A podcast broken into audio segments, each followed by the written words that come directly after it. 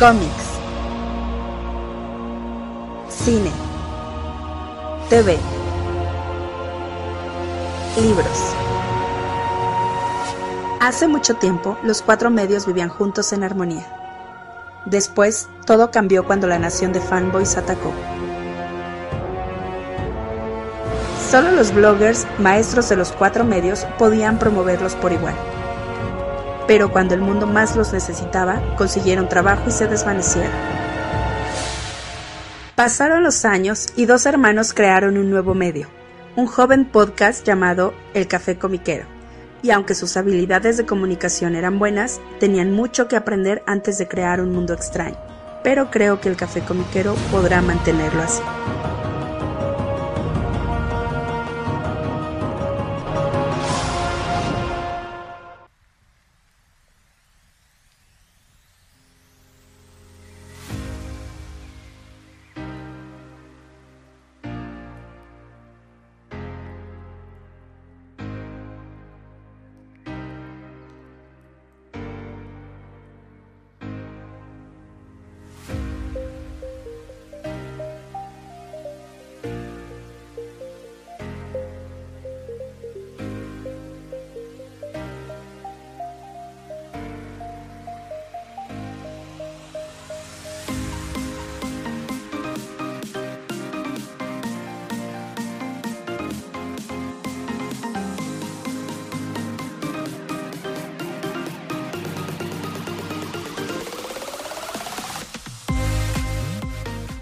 Hola, ¿cómo están todos? Bienvenidos al nuevo episodio del Café Comiquero. Les saluda como cada semana su amigo Carmix. Y soy ahora muy enemigo Rul, la mutarrata del yermo congelado, porque uno tengo frío y dos traigo noticias del Averno o algo así. yermo congelado, pues sí, sí, de hecho. Eh, se siente raro grabar hoy. Es que ustedes no, los, no están para saberlo ni yo para contarlo, pero normalmente grabamos los sabaditos en la mañana o el domingo en la mañana, más o menos. Pero ahora por diferentes circunstancias estamos grabando un viernes por la tarde, entonces pues está raro, o sea, a lo mejor para ustedes es X, pero para nosotros se siente como, pues, como que raro, como que terminamos de chambear y es como que de una vez vamos a darle algo divertido, ¿no? Eh, la verdad, eh, sé, que se va a escuchar muy feo de mi parte y van a decir, este, oye, de veras, no, eh, esto no es un grito de auxilio, necesitas ayuda o algo, pero Ah, honestamente estaba bastante entusiasmado. Mi hermano, bueno, me había avisado de, oye, podemos grabar este viernes, etcétera, etcétera, en el transcurso de la semana. Y la verdad es que me quedé muy, muy entusiasmado al respecto porque dije, hey, ahora sí voy a tener algo que hacer los viernes por las tardes, ¿no? Ah, y, algo que me gusta. Así que, well, damn. Pero bueno. Pero, pero qué gusto que estemos ahorita eh, platicando y este, echando cotorreo aquí un ratito, carnal. Excelente. Y pues como bueno, como bien decíamos, este es el Café Comiquero, nos pueden escuchar cada semana a través de Spotify, a través de Apple Podcast, Google Podcast, iBox y también a través de YouTube, ahí nos pueden encontrar y nos pueden seguir en redes sociales, en Facebook, Twitter e Instagram como El Café Comiquero. En todos lados estamos ahí como El Café Comiquero, ahí nos pueden encontrar en el buscador de su preferencia. Y carnal, pues tenemos noticias y como dices tú, traes este noticias del Averno. Sí, el doom and gloom empezando por ahí, porque en, la semana, este, eh, Brian Hibbs, aquí no nos escucha, pero le mando un gran saludo. Que nada, manito de, un par de tiendas de cómics. Estuvo, estuvo, estuvo muy, muy grave de salud, de hecho, por ahí en, el verano de este año, pero bueno. No de COVID, fue de, fue de otra cosa.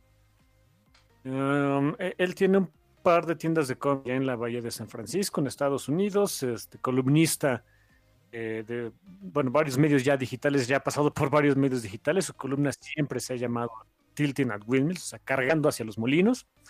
Escritor también, ella tiene un par de libros donde ha recopilado estos artículos y le ha agregado más cosas, y es una de las personas que están más activos dentro del eh, círculo de los propietarios de tiendas de cómics que se mete a los, los summits, cada que hay un summit de, eh, de los publishers de Estados Unidos con sus sus clientes, que son los dueños de tiendas, pues bueno, él es, eh, él siempre está muy activo al respecto. Escribió en esta semana, pues un artículo que suena, eh, o sea, hasta el título, ¿no? El, título se llama El final de los 10 finales. y habla acerca de lo que él considera son los días finales de DC como un publisher de cómics.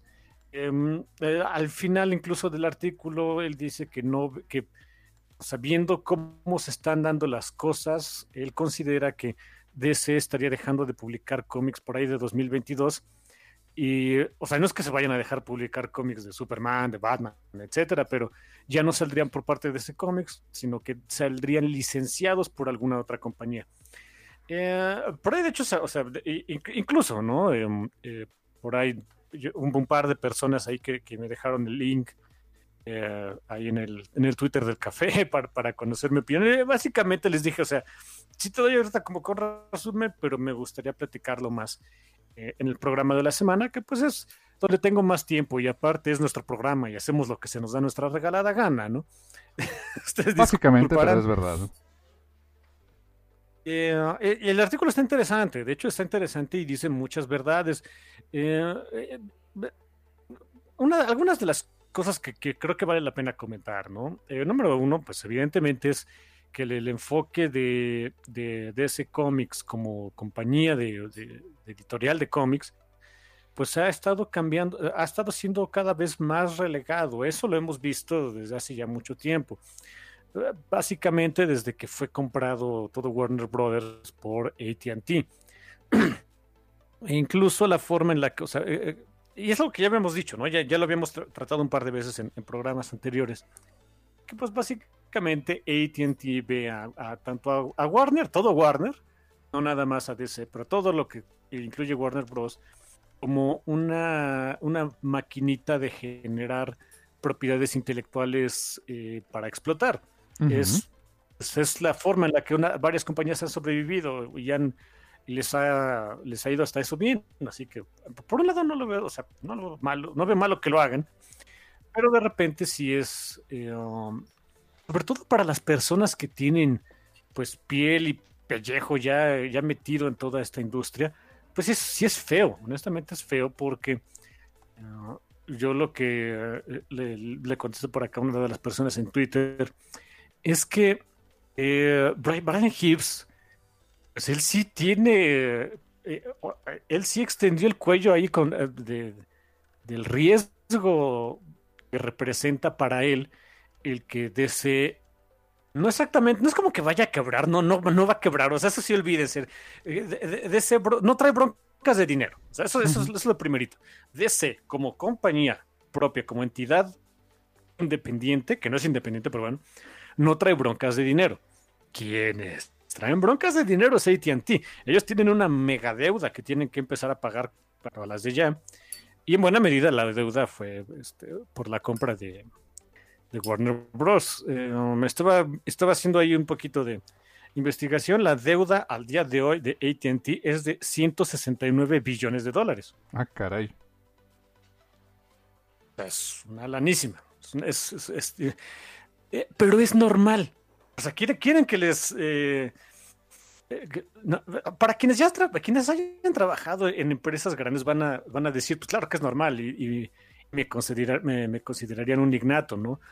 Pero para quienes no, a lo mejor esto los alarma, pero que una compañía de, estos tamaños tenga esa cantidad de deuda, le deba tanto, tanto, tanto dinero a los creadores, tanto que nosotros nunca llegaremos a ver en toda la vida, es normal. Muchas compañías se tienen que endeudar para muchas cosas, em, desde sobrevivir, crecer, etcétera, etcétera. Y cuando estamos hablando como un gigante, de un gigante de las telecomunicaciones como ATT, es relativamente normal porque pues, pues, su negocio requiere ingentes cantidades de dinero para poder, ya no digas progresar, sino simplemente subsistir. En buena, buena medida de esto es porque le quiso entrar a todo este asunto de, eh, pues, em, la, guerra de las propiedades intelectuales y qué tanto dinero le puede sacar en streaming, eh, o sea, cosas como el HBO eh, Max, eh, el la fallida esta cosa de Warner Brothers que no me acuerdo cómo se llamaba. DC Universe. ¿Cuántas? Ese, ese, ese. Em, ¿qué, propiedades intelectuales puedes licenciar para que hagan películas o series? O o playeras, vasos, tazas, ese tipo de cosas. O le quiso, ATT le quiso entrar a ese, eh, pues a esa guerra de, industria y pues evidentemente para hacerlo iba a tener que endeudarse mucho. Dicho eso, las compañías que son property gozan de buena salud, o sea, tienen, están en números negros. Ahorita supongo que no tanto por las cuestiones de la pandemia. Yo creo que no hay empresa grande que esté en números negros al día de hoy. Bueno, es un... para esos niveles de dinero, pues es un bachecito nada más, ¿no? O sea, es un bachecito que va a pasar en un año, dos máximo y no va a haber mayor problema. para las personas de a pie, ahí vienen los problemas, pero eso lo platicaríamos en otro lado. Entonces, em, lo que sí ve el señor Gibbs es que el DC ya no está muy interesado en vender cómics a través del canal que más le deja dinero, que es el, mercado directo. Pero hay que recordar que por mercado directo nos referimos a las tiendas especializadas eh, de cómics, eh, principalmente en Estados Unidos. Pero bueno, el señor Hibbs también le hace referencia a que hay una, ah, hay una importante cadena de, o sea, si, si juntáramos las de cómics que hay en el resto del mundo, o cosas que países que no son Estados Unidos, pues es una importante cadena de tiendas de cómics que, que también hay que atender porque dejan un buen dinerito. Mm. Eh, su principal argumento es que dejar de, dejar el enfoque en el mercado directo, que es el que más le deja dinero a DC Comics, que de eso no hay duda, o sea, sí es el mercado que al día de hoy le deja más dinero, es dispararse en el pie y es un modelo de negocios que en un par de años ya no va a ser rentable. Ser, o sea, honestamente, así los argumentos que pone suenan bastante convincentes y podría ser. Es una, eh, es una de esos escenarios que las personas a cargo de, de, yo creo que ni siquiera de DC, sino de Warner Brothers o incluso de ATT, consideraron de, hey, esto es un riesgo que podemos correr eh, y pues hay que hacerlo, ¿no? O sea, eh, el, potencial para eh, generar más dinero por otros lados es mucho, pero tendríamos que dejar de lado esta parte del negocio. Y hay que recordar que eso sí, el, el total de revenue por año promedio de ese cómic es de unos 300, tal vez 400 millones de dólares, que es un nota al pie de página en los resultados de ATT. Básicamente Esa cantidad es nada, es muy poquito.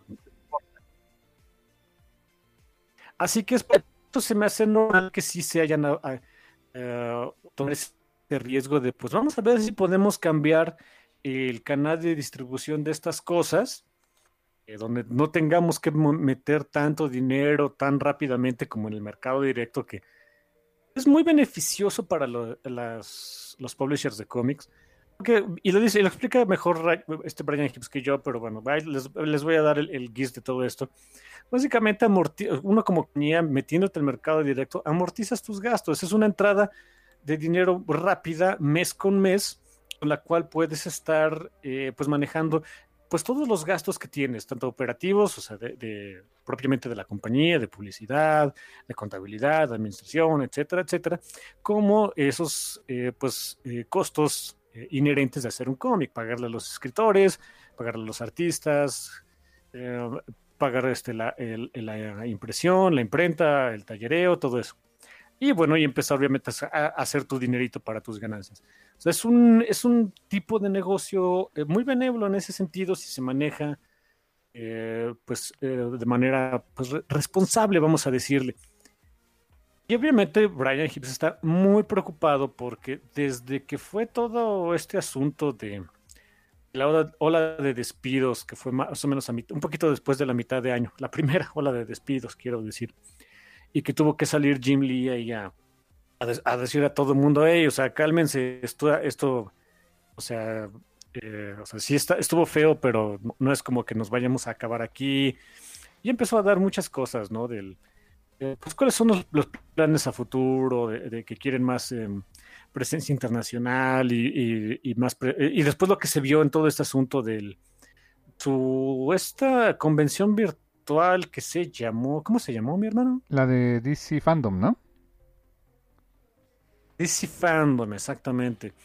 Donde, bueno, pudimos tener un, bosquejo de cuáles son sus planes, de, pues, eh, por el tipo de movimientos que hubo y, los anuncios y demás, pues fue ya evidente que lo que querían era ah, enfocarse más a un mercado, pues, al mercado de libros que deja más dinero en general, eh, competir por ese lado, meterle más al, asunto de las licencias internacionales, eh, pues sacar provecho de, sus propiedades intelectuales para hacer series y películas y no sé qué, o sea, cosas que ya habíamos visto desde hace mucho tiempo.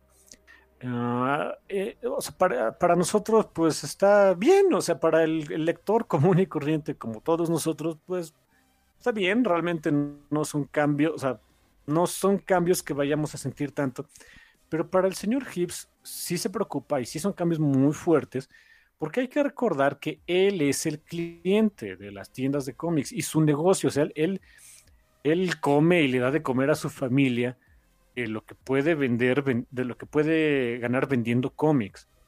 Claro, claro. Y que haya una compañía que es más o menos el 30% de todo su negocio, que es DC, y que diga, ya no nos vamos a enfocar tanto en ustedes, es un golpe bastante, bastante duro. Y lo sintió todavía más con estos anuncios de, que uno de sus dos distribuidores de, de, DC pues ya iba a dejar de distribuir cómics porque no, no, se daba abasto.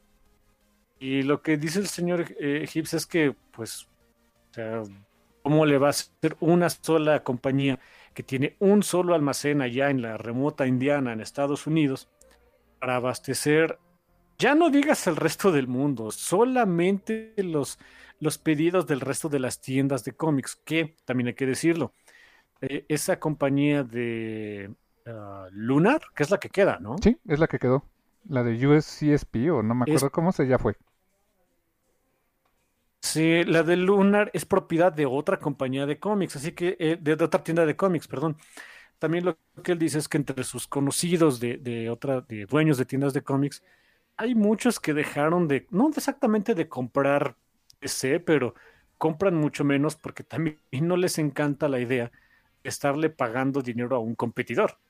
Así que, o sea, él no ve cómo ese, ese, mm, esa forma de hacer negocios de DC para el mercado directo vaya a ser sustentable. Y concuerdo con él. La verdad es que no veo cómo vaya a ser sustentable en el mediano plazo. No creo que sin, sin haber cambios, así, si todo, si DC se mantiene como está ahorita, no veo cómo pueda mantener sus niveles de negocio en unos dos o tres años. Y una vez más, y va a sonar bien feo y de verdad me van a tener que disculpar ustedes. Y le pido disculpa a todos los, los dueños de tiendas de cómics, pero ese es el, e, ese, ahora sí que para nuestros, nosotros los lectores, no es nuestro problema. Pues suena feo. Desafortunadamente no es. Suena feo, pero no es nuestro problema. Es problema para la gente que tiene tiendas de cómics, porque una vez más, se les va el 30% de, el producto que ellos pueden vender. Y es un producto que se vende bien, la verdad se vende bien. Él, eh, eh, en, varios párrafos va argumentando cuáles son los puntos de, eh, de que mucha gente estuvo repitiendo en, estos meses acerca de, o sea, de, ese no desaparecería por esto, ¿no? número uno, menciona el, cómic digital y pues lo estancado que está el cómic. Y ahí sí no tengo ningún argumento este, para eh, contradecirlo. La verdad es que sí, el, negocio del, del cómic digital está muy estancado porque para comprar un cómic eh, de lo que quieras, comprarlo, comprarlo, o sea, que tú des dinero. En, medios digitales, no nada más, o sea, requieres de, ciertos elementos que no mucha gente tiene. Para empezar, bueno, no mucha gente compra cosas en línea. Eh, no siempre tienen acceso a medios eh, bancarizados para poder hacer ese tipo de compras. Y más aún, en un, en un producto como el cómic, no tienen, o sea, compras un cómic en digital y luego, ¿qué haces con él? Se supone que debes leerlo. Pero no es tan fácil como agarrarte un libro o un cómic sueltito, una grapa y ponértelo a leer. Necesitas un, un dispositivo apropiado para leer ese cómic. em, ya de menos un teléfono. Sabemos que los teléfonos. Sabemos, ah, es que eso va, sabemos que el teléfono celular es el. Eh, pues es el gadget de este, de, este, de este siglo, sin ninguna duda. Pero bien lo dice el señor Hedge, no es el ambiente, no es el, dispositivo más amigable para leer cómics. Sobre todo hay, cuando no tienes la opción de, de, una navegación asistida, de que te den nada más la pura página. No es lo más eh, amigable, no es ideal, no es cómodo leerlos desde, desde un dispositivo. Por muy grande que sea su teléfono, nunca va a ser lo suficientemente grande para un cómic, una página completa de cómic de manera eh, cómoda. Para eso se, tiene que gastar uno mucho dinero eh, en otro tipo de dispositivos, dispositivos como una tablet, incluso, digo, yo tengo una tablet bastante buena, o sea, sí, Samsung, bla, bla, bla, bla, bla, pero aún así es de que hay mejores. Digo, y, y, te acuerdas que lo platiqué, ¿no? Con todo este asunto del eh, Wonder Woman Dead Earth, de que hay, como es un formato más grandecito, casi cuadradito, sobre todo cuando lo, abres a dos páginas, eh, hay algunos splash pages a doble página que no, la verdad es que no se, no se sintieron igual, no, no, no, no se disfrutaron de la misma manera en mi tablet que, que si lo hubiera tenido en físico, ¿no? Bueno, ni modo. Hay otras tablets más grandes, por supuesto, cosas como, eh, como Apple que hace, hace, productos mucho más grandes, principalmente para diseñadores y demás, pero es un costo eh, muy elevado que uno tendría que pagar. Así que hay muchos elementos, muchos, muchos elementos. Eh, bueno, obviamente está el, el, asunto de que quien está más enfocado a tener un cómic digital, pues tiene más cerca al mundo de la piratería, ¿no? Y hay mucha gente que no paga, no paga por cómics. Claro. Es realidad y es muy fea, pero así es. Y mira que tú eres un o sea, gran consumidor que... de, de cómic digital, o sea, tú consumes mucho digital, pero estás de alguna manera acostumbrado a ello y, y, te has adaptado al medio. Y por ejemplo, en el caso que dices de teléfonos, pues eh, hay, más bien hay cómic que está hecho para los teléfonos, como las cosas que salen en webtoons, tapas, etcétera. Pero que es, es, un modelo de negocio totalmente diferente al que otros autores ya le están agarrando la onda, como Stefan Sejic, que él sabe que después también se van a vender sus recopilatorios en otro formato, o sea, en, en, en, papel, pero él ya también no está contando con tanto con la distribución en tiendas de cómics, es, un, es una realidad. Pero, insisto, no todos los autores están eh, arriba en ese tren y obviamente las tiendas de cómics pues se quedan fuera de la ecuación con ese modelo de distribución de cómic, ¿no? Si a esas vamos también el publisher. Porque aquí, ¿ves? E, exactamente, tocaste un muy buen punto. Stepan Sejic lo hace, pero porque es Stepan Sejic como empresario, como dueño de un pequeño negocio que es el mismo, él está consciente de cómo se puede hacer negocio a través de esos medios. No hay compañía de cómics, ya no digas tienda de cómics, compañía, que le saque provecho a ese tipo de medios. La verdad es que no, hay que ser muy sinceros.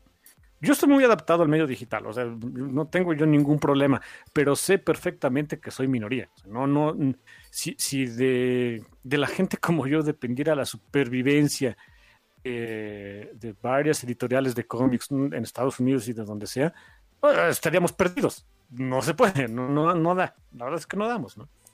Por más que yo sea, este, eh, pues, sea como que el abogadito del diablo y andan diciendo, ah, le compren cómics y se pueden digital y es fácil por aquí y demás. O sea, que nomás en caso, no hay problema, no pasa nada, pero vaya, hago mi luchita pero no es suficiente. Sé perfectamente que si DC quisiera vender todo ya en digital, no le alcanzaría. La verdad es que no le alcanzaría y pues ni modo, es, es una realidad que hay que entender. El otro, el otro canal que él eh, denuncia mucho es el canal de libros, que él, eh, Brian Hibbs dice, todo el mundo está subiéndose al tren del canal de libros, pero él pone un par de cosas eh, en perspectiva. Número uno, y eso sí lo sabemos pues, todos los que alguna vez hemos estudiado la, eh, la industria de, de, la publicación de lo que sea. Son realmente mmm, pocos los autores, ya no digas compañías, autores que pueden vivir 100% de, de escribir algo y tener un buen nivel de vida. Son pocos, la verdad es que son muy pocos. En el medio del cómic son todavía menos.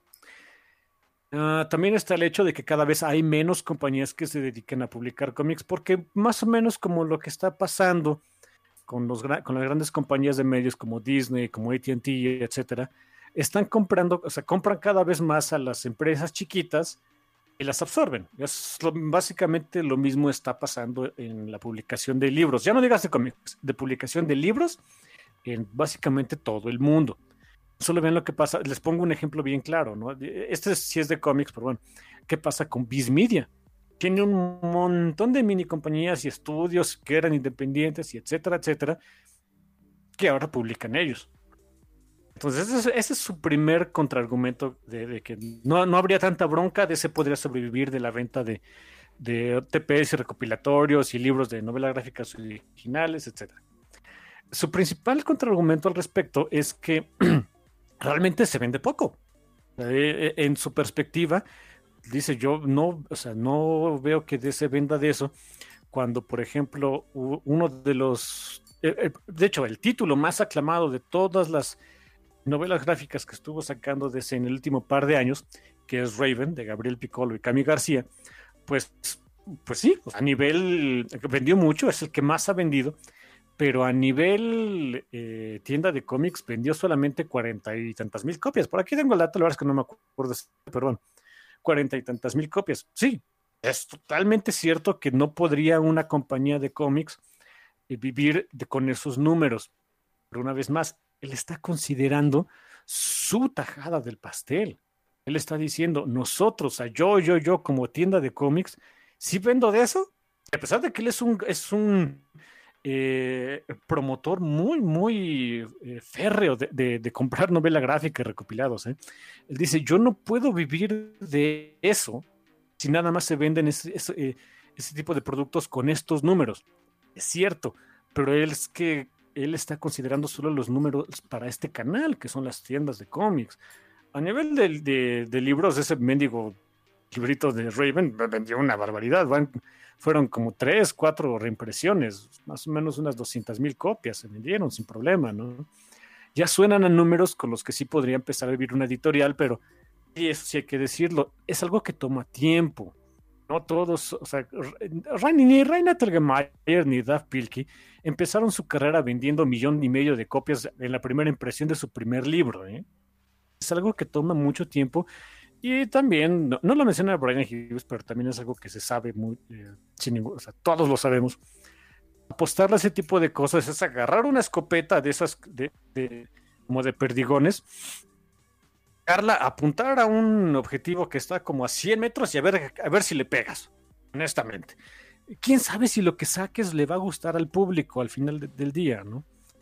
Así que, pues sí, o sea, en ese sentido también, si de ese dejara entonces de vender tanto cómic sueltito y se encargara más bien de, publicar novelas gráficas, pues estaría condenando a muchas eh, tiendas de, cómics a ya no andar comprando tanta cosa de DC, honestamente, ya no le comprarían mucho que digamos.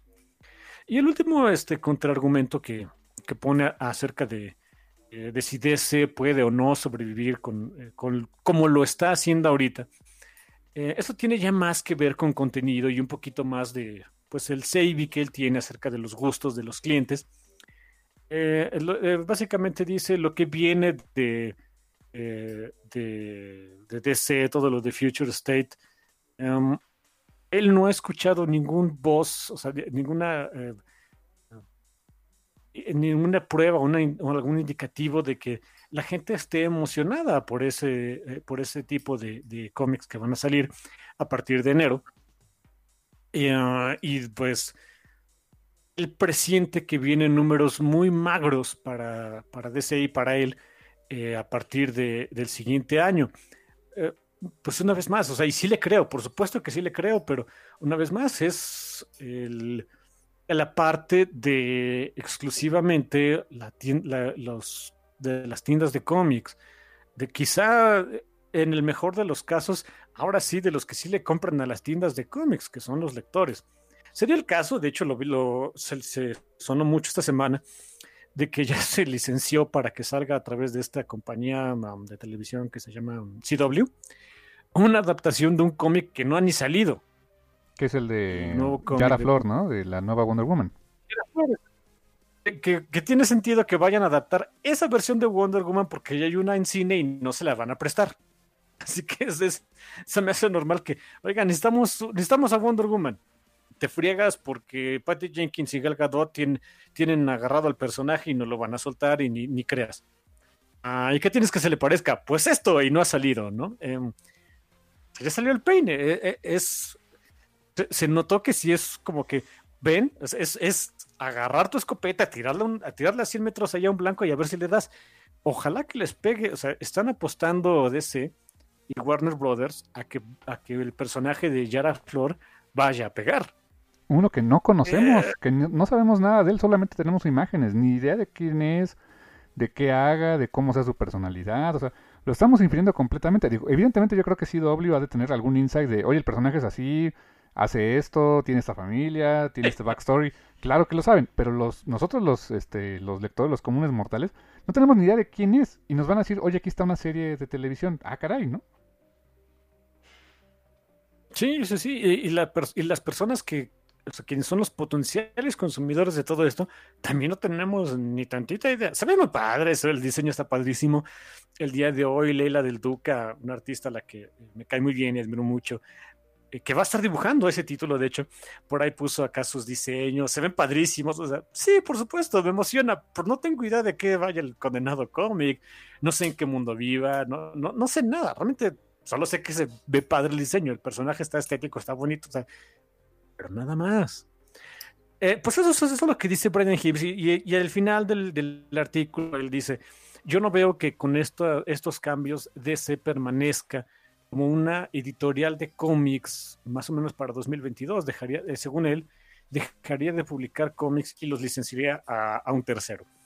Em, yo estoy de acuerdo en que con, e, si se mantienen en estos rumbos, se dejaría de ser una tienda, una tienda, una compañía de cómics, y aquí va mi adendum.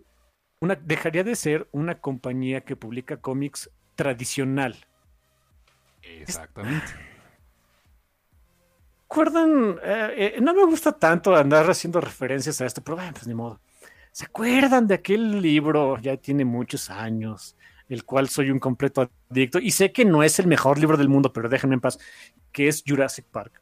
Una parte. Eh, les voy a spoiler un poquito del libro, pero bueno, ni modo, ustedes disculparán. Adelántenle unos dos, unos cinco minutitos para que no, no escuchen un spoiler de un libro de hace como treinta y tantos años, pero bueno. Ah, hay una parte en la última, en los últimos capítulos del libro, Ian Malcolm se está muriendo y está en sus en sus está delirando y está ranteando a cada rato. Qué bueno. Ay, Michael Crichton, ¿quién, quién hace eso? Pero bueno, en uno de esos eh, delirios eh, argumenta que lo que representa Jurassic Park es un cambio de paradigma y es algo que ya no podemos, no podemos ver, que es como la muerte. No sabemos, no, no tenemos ni idea de cómo es hasta que cruzamos al otro lado. En ese sentido, es lo que está haciendo DC. No es que se vaya a morir, no lo estoy comparando con morirse, sino que estos cambios están haciendo a DC, están haciendo que DC deje de ser el publisher de cómics tradicional que hemos conocido por setenta y tantos años. Bueno, no tanto, como eh, si, vamos como ser un poquito más este, exactos, como que de época moderna, estaríamos hablando como que de los setentas para acá, hemos conocido a un tipo de compañía de DC Comics. Con estos cambios que se ven muy... O lo que sí estoy de acuerdo es que son cambios forzados, que no es, no es que DC quisiera hacerlos, sino que fueron forzados a adoptarlos muchas condiciones, las condiciones de la pandemia, el mundo en general como está, el que ahora es propiedad de ATT, el que ATT los está obligando seguramente, está obligando a, Warner Brothers y Warner Brothers en su turno está obligando a DC Comics. Sí, son cambios forzados y no sabemos qué forma va a tomar DC que todo esto pase. Ah, y suena que me voy a cubrir el trasero con lo siguiente, pero pues básicamente pueden pasar eh, desde mi punto de vista dos cosas. Pero uno es que los cambios le salgan.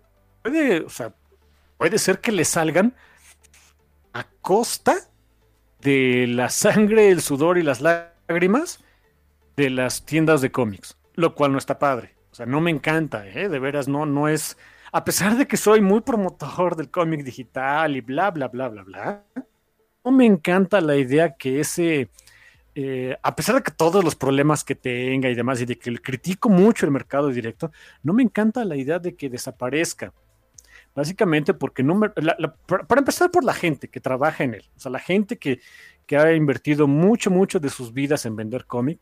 Número dos, porque representa la forma en la que muchos artistas, escritores, letreristas, coloristas, editores, etcétera, etcétera, eh, tienen para trabajar. El que exista el mercado directo es en buena medida lo que apoya que existan esas profesiones. No me gustaría que personas que admiro mucho, algunas con las que he llegado a interactuar y que se me han, hecho súper pachonas, se encuentren ahora en una eh, disyuntiva de qué hago con mi vida, eh, simplemente porque DC cambie su manera de hacer negocios, pero es probable que le salga. Es probable que, pues independientemente de las consecuencias que vaya a tener para mucha gente, esos cambios le salgan bien a DC y deje publicar de cómics de manera tradicional. La otra es que no le salga, que tenga que eh, regresar con la cola entre las patas a decir, Diamond, ¿me das chance otra vez de poder distribuir mis cómics contigo? Y las cosas continúen de manera más o menos normal por unos cuantos años más. Creo que eso es lo que puede pasar. Y pues básicamente eso, chamacos. No, eh, y, eh, un último adendum ahí.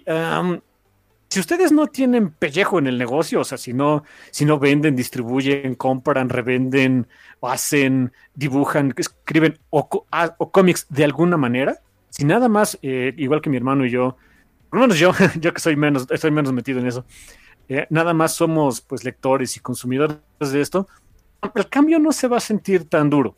Siendo súper honestos, para nosotros no es que vaya a ser transparente, para nada. Eh, se verán ciertos cambios, disminución en, títulos, en línea, bla, bla, bla, pero, pero seguiríamos teniendo a estos personajes de manera semi-regular. Podríamos seguir consumiendo sus historias también de manera semi-regular, pero para todas las demás personas involucradas en este negocio sí es un impacto muy fuerte. Cosas a considerar. Eh, habiendo dicho eso, pues procuren no piratear, tal vez. Es lo que más que podríamos ayudar. No lo sé. Pues es un buen punto. Ah, yo también dentro de los escenarios que ves veo también otro más. Que lo vendan. Que vendan DC Comics. A alguien. O sea, que tal vez Warner y AT&T vean que tan no es negocio, que tan no, este, no le ven forma de redituarlo, que se venda.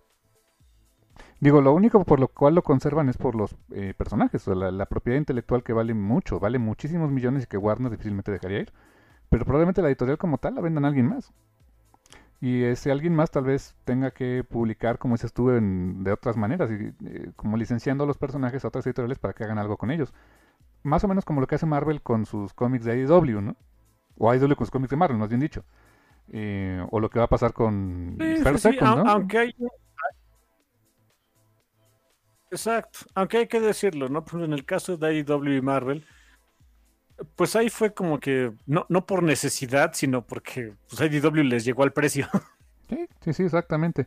Eh, sí, por ahí salió también en la semana, en, total contraste con alguien informado y alguien interesante y alguien eh, estudiado y, pues coherente como Brian Hibbs, salió el, el auténtico imbécil de Ethan Van Skyver a decir algo similar, que DC Comics se muere y que van a desaparecer los personajes de Superman y Batman y todos ellos y que solamente van a ser películas. O sea, pero a ese idiota no le hagan caso, o sea, eh, esparció ese rumor como pólvora. Desgraciadamente se esparció más ese rumor que lo que, que, algo bien informado como lo que hizo Brian Hibbs.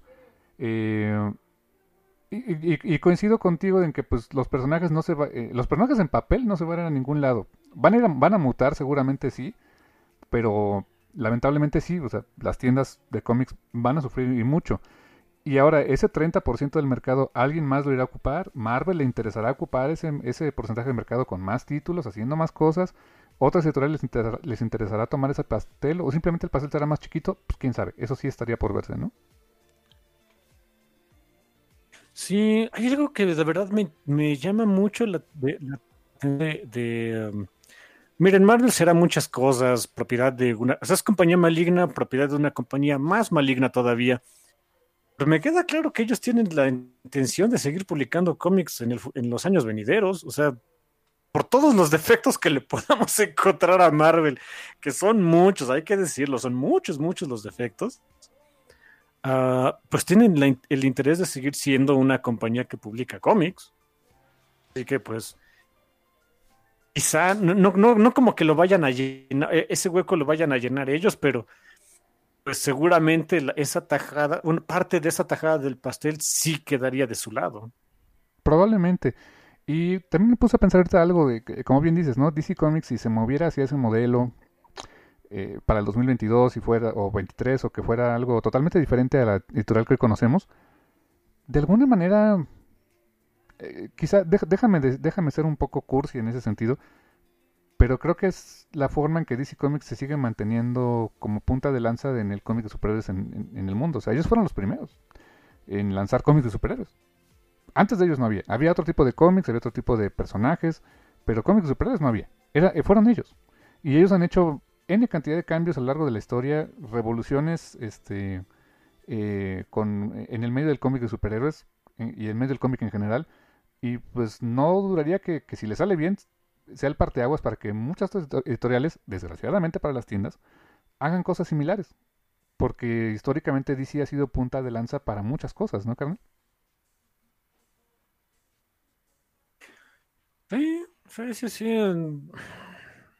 Pues desde los años que han sido 30 probablemente, que empezaron con los modelos de negocio que en ese entonces no existían. El cómo se empezaron a hacer cómics, les digo, por desde los años 70, cuando fue una gran revolución de, de DC Comics, empezar a juntar como que todos sus personajes en una gran continuidad, etcétera. Ah, básicamente ellos inventaron, o sea, no inventaron, ellos, creo que ellos no fueron los que inventaron, pero sacaron mucho el provecho del concepto del gran evento. Así, o sea. Um, es un poquito feo que haya tenido que ser por unas circunstancias tan extremas, pero en caso de que le salgan todos estos cambios, uh, pues sí, podremos estar hablando de que empieza una nueva eh, eh, podría empezar una nueva era en la forma en la que se venden cómics. Una vez más, dependería mucho, mucho de que de veras le salga. Ah, como último comentario, y es ahí donde pues sí preocupa un poco el asunto de, que quién sabe si les vaya a salir. Mucha gente de la que ya se ha ido, de DC, o sea, del staff, no, no, no, no solo editores, sino como que la gente encargada de marketing, administración y finanzas, etcétera, etcétera, es la gente que venía ocupándose y que sabe cómo se maneja el negocio del mercado directo. Así que perdieron mucho ese conocimiento, cómo hacer dinero de ese, de, ese canal. Esperemos que de veras, no sé, o sea, por un lado espero que les salga, no, no me gustaría que, que, que haya más gente que tenga que salir de DC por ese tipo de decisiones y circunstancias. Ah, pero por otro lado, el, desear que sí les salga a todos estos planes representa que otras, muchas otras personas se ven muy afectadas, no sé. Ah, es un asunto muy complejo ahorita. Sí, sí, sí, definitivamente es difícil. Eh, y es desgraciadamente algo que hace único al medio del cómic, ¿no? O sea, sí es, sí es entretenimiento, sí es arte, pero también es negocio. Y el hecho de que sea negocio y de que sea eh, hay otras cosas que son entretenimiento, arte y negocio, como el cine, como la televisión, etcétera, pero se manejan de maneras muy diferentes. Y han tenido revoluciones muy diferentes. Pero el, cómic es tan raro en sí mismo que desgraciadamente los que están más a pie, que son las tiendas, que son los eh, muchos creativos, pues son los que van a seguramente sufrir la más, carnal. Sí, Em, y como les dije, les dije, ¿no? Lo que nosotros podemos hacer si somos unos viles lectores mortales, pues es tratar de apoyar en lo que podemos. Em, si no quieren a la compañía, no hay ningún problema, ¿no? Este, los, la, la, enorme mayoría de los creativos no viven solamente de esto, tienen otros proyectos que podríamos pues apoyar, fomentar, comprar, no, no sé. Creo que ahí estaría buena parte de nuestro papel. Sí, sin duda, sin duda, carnal. Y pues bueno, con esa nota que nos deja con grandes incógnitas, eh, pues llevamos 45 minutos. Eh, eh, comentamos algunos lanzamientos breves, carnal, de, cosas que vienen próximamente de la, ahora sí que de la competencia de Marvel. Sí, sí, sí, órale, órale.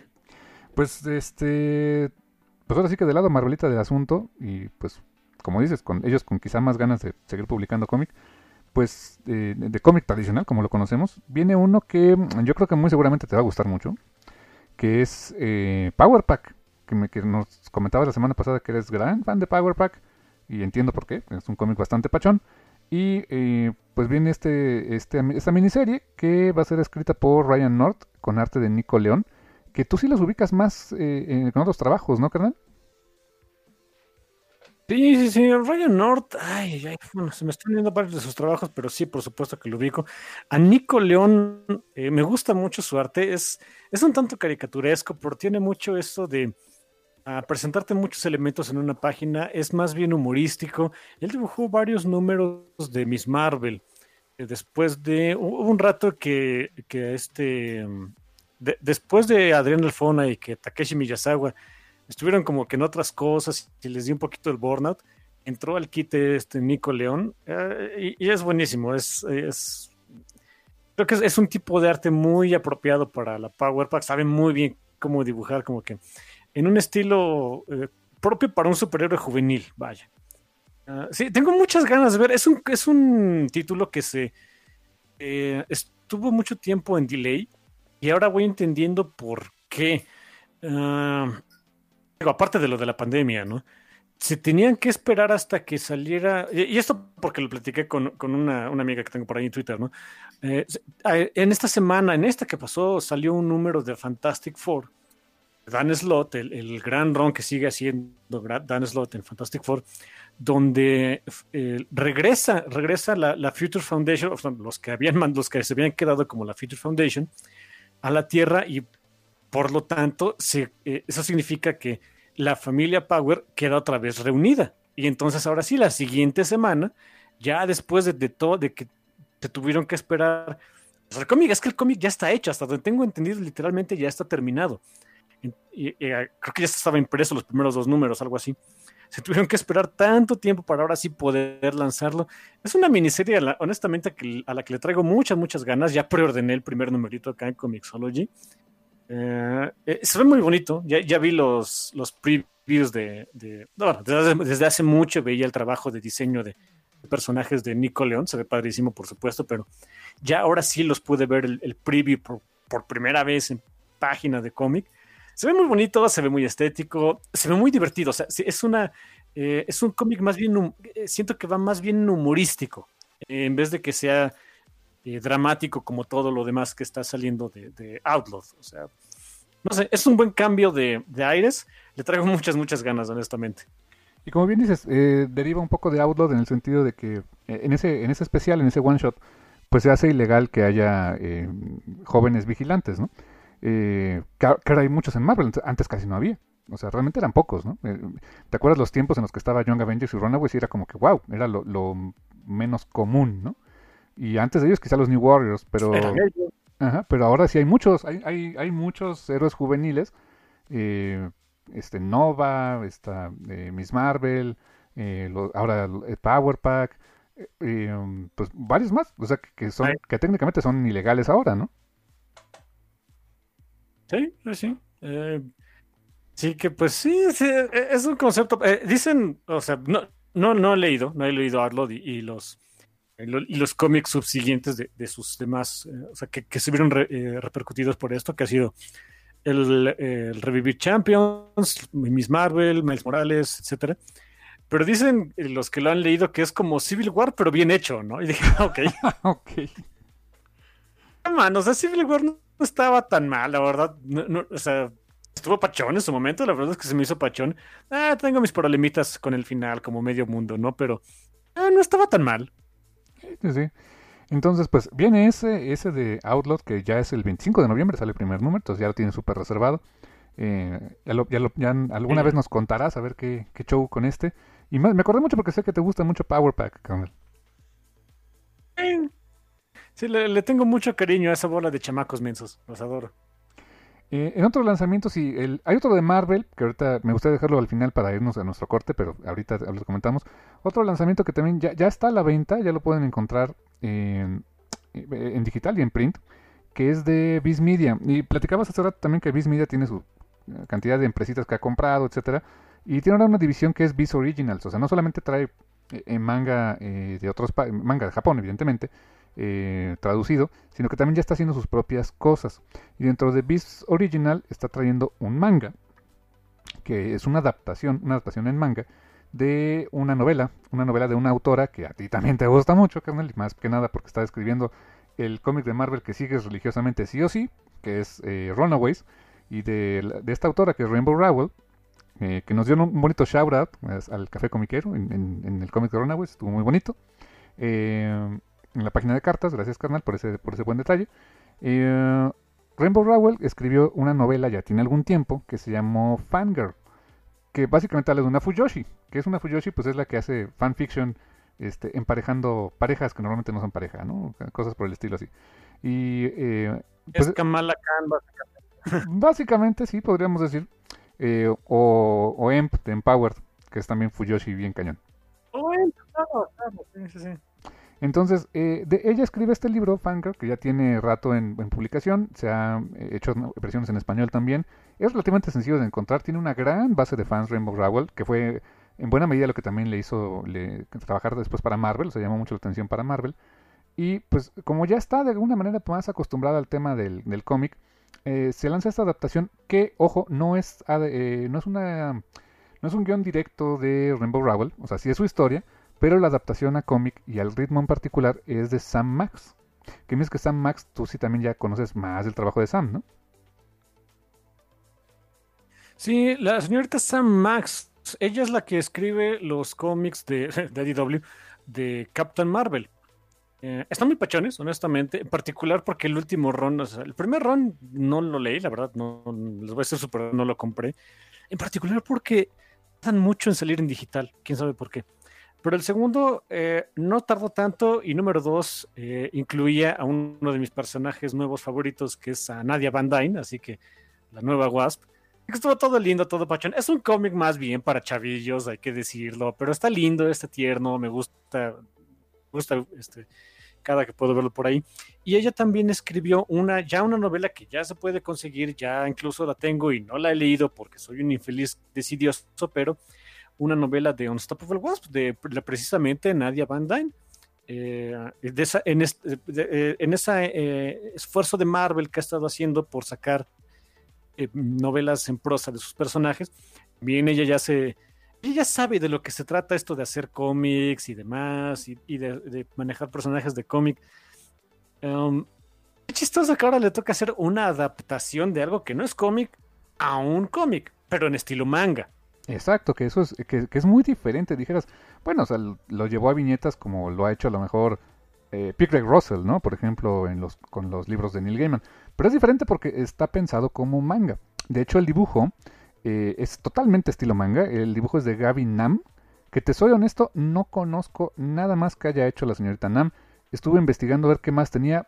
La única referencia que encontré en N cantidad de páginas con su nombre es esta adaptación precisamente. Supongo que a lo mejor eh, tal vez en Instagram tenga este eh, eh, arte que haya hecho, no sé, no sé qué ha hecho antes en la vida, mil disculpas a, este, a los escuchas y también a la señorita Gaby Nam, que pues, no nos escucha, pero mil disculpas porque no tengo idea de qué más ha hecho en la vida porque no encontré, pero lo que veo que hizo para Fangirl es poco más que fantástico, la verdad, el arte está increíble, está, es un estilo manga muy cuidado, no es un o sea, sí es un estilo shoujo, pero eh, tirando más a un, a, un, a, un, tono menos cartoony. Son personajes eh, que se ven como jóvenes, se ven como adolescentes.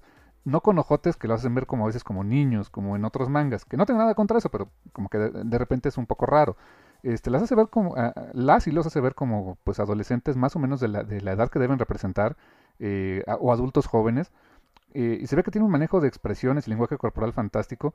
Y eh, ahí lo que me llamó mucho la atención también de que comentaba Sam Max en una entrevista es que eh, pues e, ella ella consume ha consumido manga muchos años, curiosamente consumía mucho manga traído por Viz, leía Ranma y medio, este Urusei Yatsura y no sé qué otro más. Le encantaba y, eh, dice que no, no les extraño el, el, ritmo, pero que sí es diferente a adaptarlo a simplemente un cómic tradicional americano. Eh, por los ritmos, porque hay mucha, eh, mucha más contemplación en el manga eh, que, en el cómic americano. O sea, más allá del dibujo de los ojotes o, o este, los, eh, los paneles en blanco y negro, o las líneas de, las líneas de, dibujo. Eh, a nivel guion es diferente porque hay muchos planos este, donde parece que no pasa nada, donde a lo mejor haces, enfocas más una, una casa, una calle, etcétera, hasta que llegas al punto en el que ya ves al personaje. O sea, es, un ritmo más pausado a veces, más frenético en otras, eh, hay menos diálogo en ocasiones, dejas que el arte hable mucho por sí mismo. Eh, lean, sobre, lean, por ejemplo, eh, lo que dijo Scott McCloud respecto al manga en su libro de Understanding Comics, para entender un poquito el, cómo el ritmo del manga es diferente en general que la sensibilidad norteamericana o la sensibilidad occidental que tenemos para hacer cómic. no es mejor, no peor, simplemente es diferente. Y pues sí, representó un reto interesante para Sam Max el trasladar el guion de, bueno, la, novela de Rainbow Rowell a un guion de manga y desde luego pues lo con, apoyada con esta eh, fantástica artista que es Gaby Nam, que soy honesto, no la conocía, pero ya soy fan, o sea, el, arte que, que, veo que me encontré es fantástico. Y este ya lo pueden encontrar, ya está disponible el primer volumen, lo pueden este, pedir en librerías, en, en inglés desde luego. No descarto que después de esto haya una, alguna editorial que, se, que decida traerla en español a diferentes países, seguramente a partir de España. Porque honestamente la señora Raúl vende muy bien. O sea, eh, me, acuerdo que, eh, de hecho, te regalé en su momento este, este cómic que hizo ella sí, con, con Fadering Hicks, que fue este de Pumpkinhead, ¿no? Eh, que salió a la par en inglés y en español aquí en México. O sea, literalmente tuve la disyuntiva de ¿y en qué se lo regalo? ¿En inglés o en español? Pues en inglés. O sea, lo, tuve así físicamente las dos versiones, ¿no? y no dudo que este de Fangirl en su momento también pudiera llegar a, librería sobre todo, este, pero traducido al español por alguien. ¿Por quién? Pues quién sabe. Digo, si no lo han hecho, pues yo les ayudo, ¿no? No, hay problema, denme chamba, pero este, pero si ya viene una, seguramente ya debe haber una edición por ahí de este eh, que esté en camino. Y van a ser cuatro tomos. ¿Por qué? Porque la novela es larga y, y el hacerlo en manga van a ser tomos de 200 páginas. Eh, el primero ya salió y seguramente los siguientes estarán saliendo el resto del año. Eh, espaciaditos, desde luego, ¿no? Eh, pero pues sí, así está este, este proyecto de Fangirl que, que, tiene su base de fans y pues creo que la va a aumentar muchísimo con, con esta adaptación, carnal. Sí, estoy seguro. suena a, eh, a que va a ser una pequeña licencia para imprimir dinero, pero bueno. Oh, sí. Y pues ya para despedirnos de, de, esta primera mitad, no del podcast, porque falta nuestro tema central, eh, Quisiera comentar otro último lanzamiento que este viene en diciembre, al cual este, desde que lo vi dije, este le tengo muchísimas ganas. Eh, y que se relaciona con nuestro tema central porque se trata de Conan. Eh, eh, es un, cómic muy especial que se va a llamar King Size Conan. es un one shot que va a costar 7 dolaritos. No sé cuántas páginas va a traer, pero pues es más grandecito. Que celebra algo en particular, que son 50 años, ya 50 años de que el Cimerio hizo su debut en las páginas de Conan de Barbarian número 1 en Marvel. O sea, evidentemente el personaje de Robert D. Howard es mucho más viejo, eh, evidentemente. Eh, no es la primera vez que sale en cómic, no fue la primera vez en aquella ocasión. La primera vez fue en México, curiosamente. Fue, este, fue, fue una adaptación de la, este, la Reina de la Costa Negra, me parece. Fue, creo que fue la primera adaptación que hubo con un Conan güero, este, güero de rancho, pero hecho acá en México. Un dibujo muy bonito. Eh, inconseguible ese cómic, la verdad no sé dónde se puede conseguir, pero es una pieza histórica. Y salió mucho antes que los cómics de, Marvel, pero bueno, digamos que son 50 años de que Marvel publicó un cómic de, Conan por primera vez en la vida. Y esta eh, antología de aniversario eh, tiene varias particularidades que me llaman mucho la atención. Eh, se está promocionando mucho eh, por, por, un escritor en particular que hace su debut como escritor de cómics eh, para Marvel y en general, pero que es bastante conocido o que tiene un trabajo muy apreciado por, este, la, por en general, que es Daredevil, Daredevil, la serie de Netflix. hablamos del showrunner de la serie de Netflix, que se llama Steven, Steven S. D. Knight. Él, fue el showrunner de aquella primera temporada de Netflix que, yo creo que estarás de acuerdo conmigo, es de lo mejor que vimos del personaje y yo creo que en general de, series de superhéroes en la vida. Eh, y hay mucha expectativa porque es su primer guion en cómic. Y obviamente él está muy contento de hacerlo, etc. Eh, y la historia que él va a escribir la va a dibujar Jesús Saiz, que es un, dibujante fantástico. Y sí, o sea, estoy de acuerdo que, a nivel mediático eh, utilices el nombre de Steven, de Steven S. D. Knight como parte de tu de tu plan para mercadear este cómic. Pues porque vende, porque dices, ah, ok, es, del showrunner, del creador de la serie de Daredevil. Wow, o sea, desde, luego llama la atención.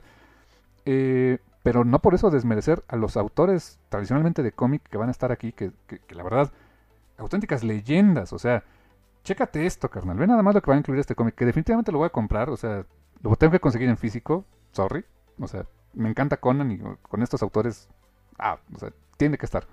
Eh, eh, quien lo va a escribir, otra historia corta que va a salir es evidentemente el señor Roy Thomas, que es el, eh, junto con Robert D. Howard es el nombre que inmediatamente asocio con, Conan, la verdad, junto con Barry Windsor Smith y John Buscema, pero este, ese es el nombre que, viene a mi cabeza cuando dicen guion de Conan, Roy Thomas. así, o sea, años que le dedicó su vida al Cimerio y la verdad, este, pueden encontrar mucho de eso en lo que está sacando ahorita Panini, en las recopilaciones en pasta dura de eh, Conan de Barbarian y en pasta blanda de The Savage Sword of Conan. Eh, lo van a encontrar muy fácil, le van a encontrar con, lecturas fantásticas, honestamente, del señor Thomas. Con arte de Steve McNiven. Y esta historia que, está, que va a venir esta antología me llama poderosamente la atención porque es una historia precuela de la primera aparición de Conan en cómic o sea, nos van a contar un poco de dónde, qué, ocurrió exactamente antes de esa historia. Entonces, podríamos decir que su historia es un eh, Conan de Barbarie número cero, podríamos decirlo de alguna manera, o un menos uno, no lo sé. Eh, pero sí, o sea, con, arte del, guionista original de aquel cómic y Steve McNiven, que pues, mucho conocido por muchos, por ejemplo, por su arte en Civil War, Old Man Logan, etc. Otra historia es de Core Busiek con arte de Pete Woods. El señor Core Busiek también eh, escribió Conan un buen rato en Dark Horse. Este, también tiene larga carrera con el, con el Cimerio y es un gran escritor de cómics. Otra que eh, me llama la atención también por el escritor y por el artista también, pero francamente un poco más por el escritor. Eh, no sé si haya trabajado antes en Conan, te soy honesto, pero es Chris Claremont. O sea, el señor Chris Claremont, el señor Mutantes, para mí, en, mi cabeza, eh, con arte de Robert de la Torre, va, va a hacer una historia ahí también. Y por último, una historia escrita y dibujada por alguien que nunca ha trabajado en Marvel, pero que su nombre va a estar siempre indeleble en, este, en la historia del, cómic en general, sobre todo del cómic indie, del cómic blanco y negro, que es Kevin Eastman. Kevin Eastman, el, el co-creador de las Tortugas Ninja, va a escribir por, y dibujar por primera vez una historia para Marvel Comics y es de Conan, nada más ni nada menos.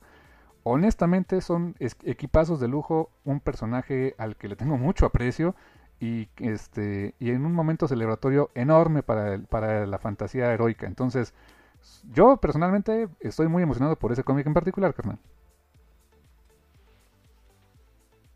Pachón, ¿no? Ese sí yo creo que estaría bonito conseguirlo en físico. Y probablemente llega en México, eh, este, en español, probablemente, o sea, si, si todo sale bien y, Panini, pues este, creo que le está yendo bien con estas licencias, no duden que en una de esas llegue también por parte de Panini. No sé si me esperaré a esa, pero por lo pronto sí lo quiero leer en inglés. Sí, lo más posible. La verdad es que sí se antoja. Eh, es, se va a poner pachón. La verdad, eh, cosa de conseguirlo, pero a lo mejor damos un mini review, a lo mejor cuando salga, no sé. Algo así estaría padre. Exactamente, carnal. Y pues con esos lanzamientos, este, yo creo que nos vamos a una pequeña pausa, carnal. ¿Te late? Nos vamos a una pequeña pausa antes de entrar en nuestro tema central.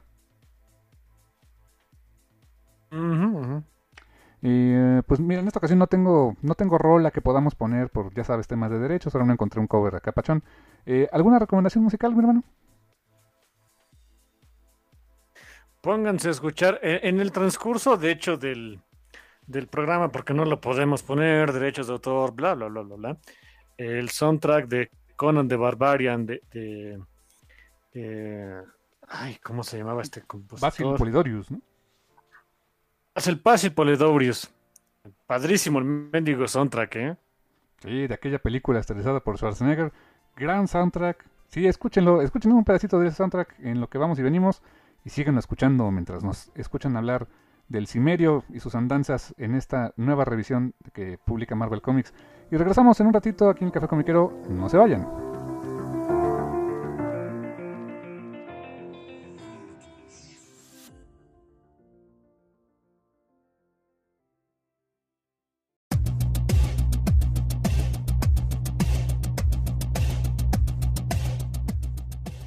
Estamos de vuelta aquí en el Café Comiquero después de esta pequeña pausa en la cual les recomendamos empezar a escuchar para calentar motores el bonito soundtrack de Conan the Barbarian de la película con esta música de Basil Polidorius, carnal.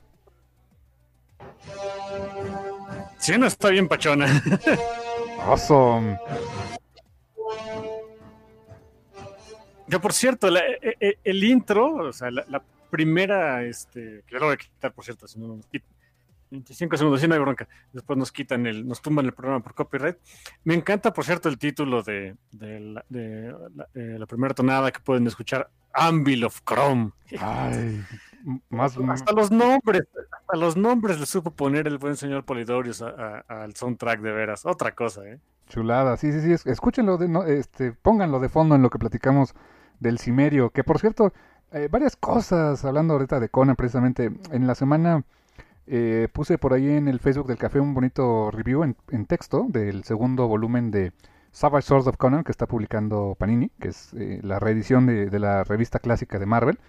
Y en los comentarios, eh, perdón, les debo el dato de que una disculpa por quien puso el comentario, pero decían, este, oigan, más, más café, este, Cimerio, estaría buenísimo. Y yo así, ah, no saben la que les espera, chicos, ¿no? Mira, latinaron. Exactamente. Y que conste que, que, no lo teníamos planeado, como siempre lo hemos dicho, los programas los, los planeamos con varias semanas de anticipación. Ya teníamos programado este, pero pues coincidió, coincidió con que eh, hice aquel bonito review y pues mira, se, alinearon las estrellas por Mitra y por Chrome, ¿no? Porque es medio inútil, ¿no? Es un dios bastante inútil, él no contesta las plegarias. Set, Mitra, este Terqueto, hay ustedes el que, el que gusten. Sí, pero Chrome no, nada más invóquenlo de vez en cuando, ¿no? Exactamente. Y pues sí, carnal, eh, comentaba que, eh, le comentaba a mi hermano antes de, entrar a este segmento, un poquito antes, ahorita fuera del aire, que pues para mí fue una experiencia bien chistosa leer, este, leer estos cómics de que vamos a hablar, que es el segundo, bueno, pues sí, la segunda mitad del gran arco de historia, que es La vida y muerte de Conan, escrita por Jason Aaron. Y um, fue, curioso para mí esa experiencia porque eh, leí el, el, volumen de Savage Sword of Conan, Hablamos de historias hechas en los años 70 eh, para hacer el bonito review ahí en la página de Facebook del Café, échenle un ojo. Y me seguí inmediatamente, o sea, y no, inmediatamente no es de que lo dejé de leer y al día siguiente agarré el de Conan, no.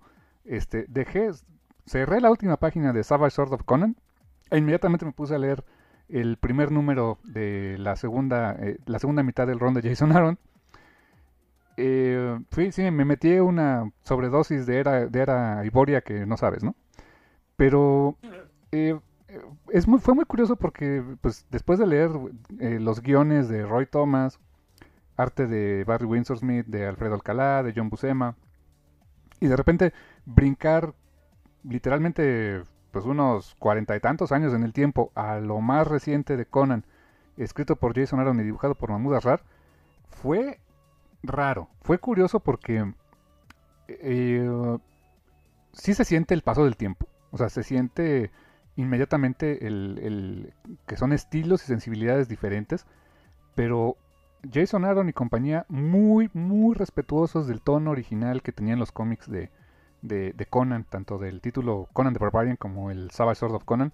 Eh, obviamente con, con los eh, con los encuadres que a lo mejor que en aquel tiempo no se usaban, con el ritmo de páginas que en aquel tiempo no se usaba, pero eh, honestamente muy, muy respetuosos de aquel, de aquel legado. Y la verdad es que el señor Aaron lo ha dicho, él es súper fan de Conan. Sí, en el momento en el que se anunció que Marvel iba a empezar a publicar cómics de, Conan, él incluso, obviamente ya cuando se anunció la noticia de que él iba a, ser, eh, iba a ser el escritor, por ahí puso varias fotos en sus redes sociales de pues, todas las novelas y, y recopilados de cómics, y algunos cómics de, muchos años atrás que él guardaba por ahí de, varias publicaciones de Conan. Dices, ay, ok, el dude es bastante fan. ¿eh? Sí, bastante. Y la verdad, este, wow, eh, ¿Qué te puedo decir de este segundo volumen, carnal? Eh, antes de entrar en materia propiamente del review, quizá pues vamos a ir viendo algunas cosas que nos gustaron, yo creo que de cada, número. Creo que ha sido una, una forma interesante de, ir viendo estos, eh, estos reviews que hacemos. Porque pues de cada episodio podemos encontrarle cosas este, interesantes, más allá del ir contando nada más la historia. Eh, ¿Qué te pareció en general este segundo arco? O bueno, la segunda mitad de este arco, carnal. Les, decía a mi hermano hace ratito que es. De, hecho, así es toda la, este, pues, toda esta historia que hizo Jason Aaron. Es muy episódico, pero no en el sentido en el que puedes leer un número, este, dejar de comprarlo, no sé, y, en un par de meses o dos por ahí, eh, vuelves a, comprar otra vez el título y no hay bronca. No exactamente. Es episódico en el sentido, por ejemplo, del show de Baby Yoda, de Mandalorian, en el que, bueno, cada, cada episodio o cada número es su aventura en sí misma, tiene un principio, desarrollo y final, pero todas están conectadas eh, porque llevan hacia una conclusión de un arco más grande. Esa es la forma en la que está estructurada esta historia de Conan the Barbarian, de Jason Aaron y Mahmoud Asrar, bueno, y Matthew Wilson, evidentemente. Y se me hace, creo que es la forma. Mm, no quiero decir la forma correcta, pero creo que es una forma muy apropiada de presentarte una, una historia de Conan el Bárbaro. Pues sí, porque técnicamente, como lo hizo Robert D. Howard desde los inicios, pues así era él. O sea, las historias que él escribía, eh, pongamos en contexto, él escribía historias para revistas, eh, revistas pulp, donde se publicó Conan, entre otras cosas, ¿eh? no nada más Conan, o sea, escribió muchas otras cosas como Solomon Kane, otro personaje de él. Pero cada historia tenía la particularidad de que tenía que ser autoconclusiva lo suficiente para que pues los lectores de, ese tipo de revistas se sintieran satisfechos con lo que acababan de leer. O sea, no, eh, a lo mejor en su cabeza, y no a lo mejor, en su cabeza tenía una larga saga, una eh, gran épica con el personaje de Conan, desde luego.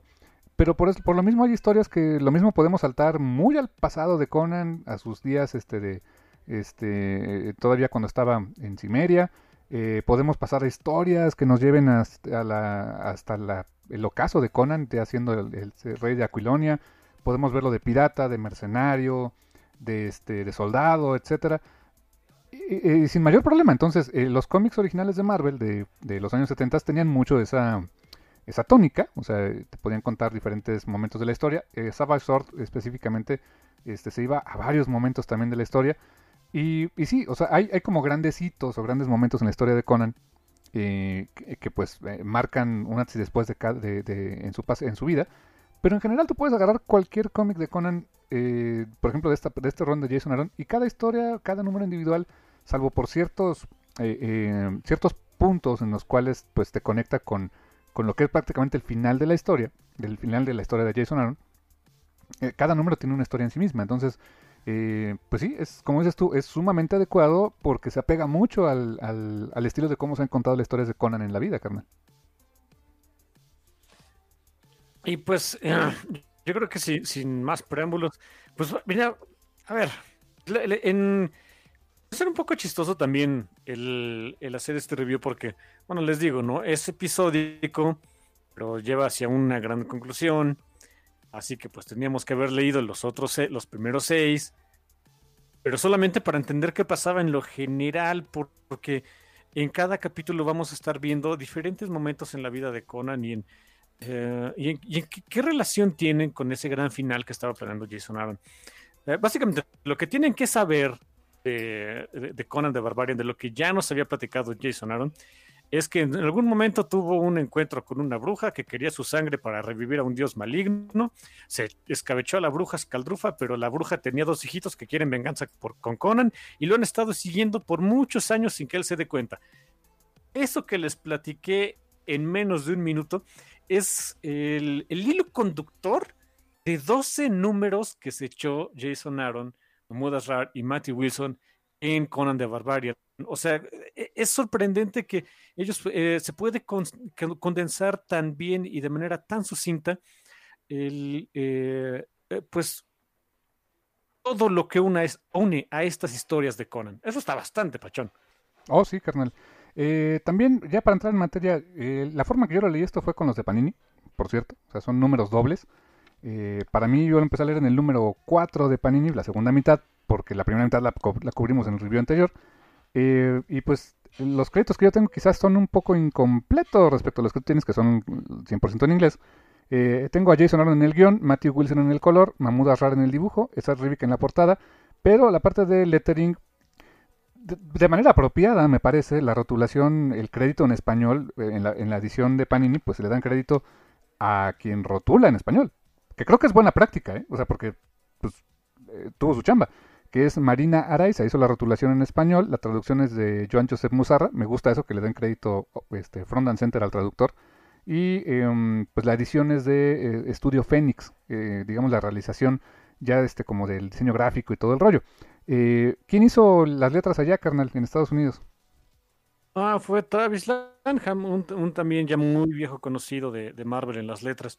Si yo conseguí estos números, o sea, yo tengo todo el rol por una venta de Comixology, de que los conseguí casi, casi robados.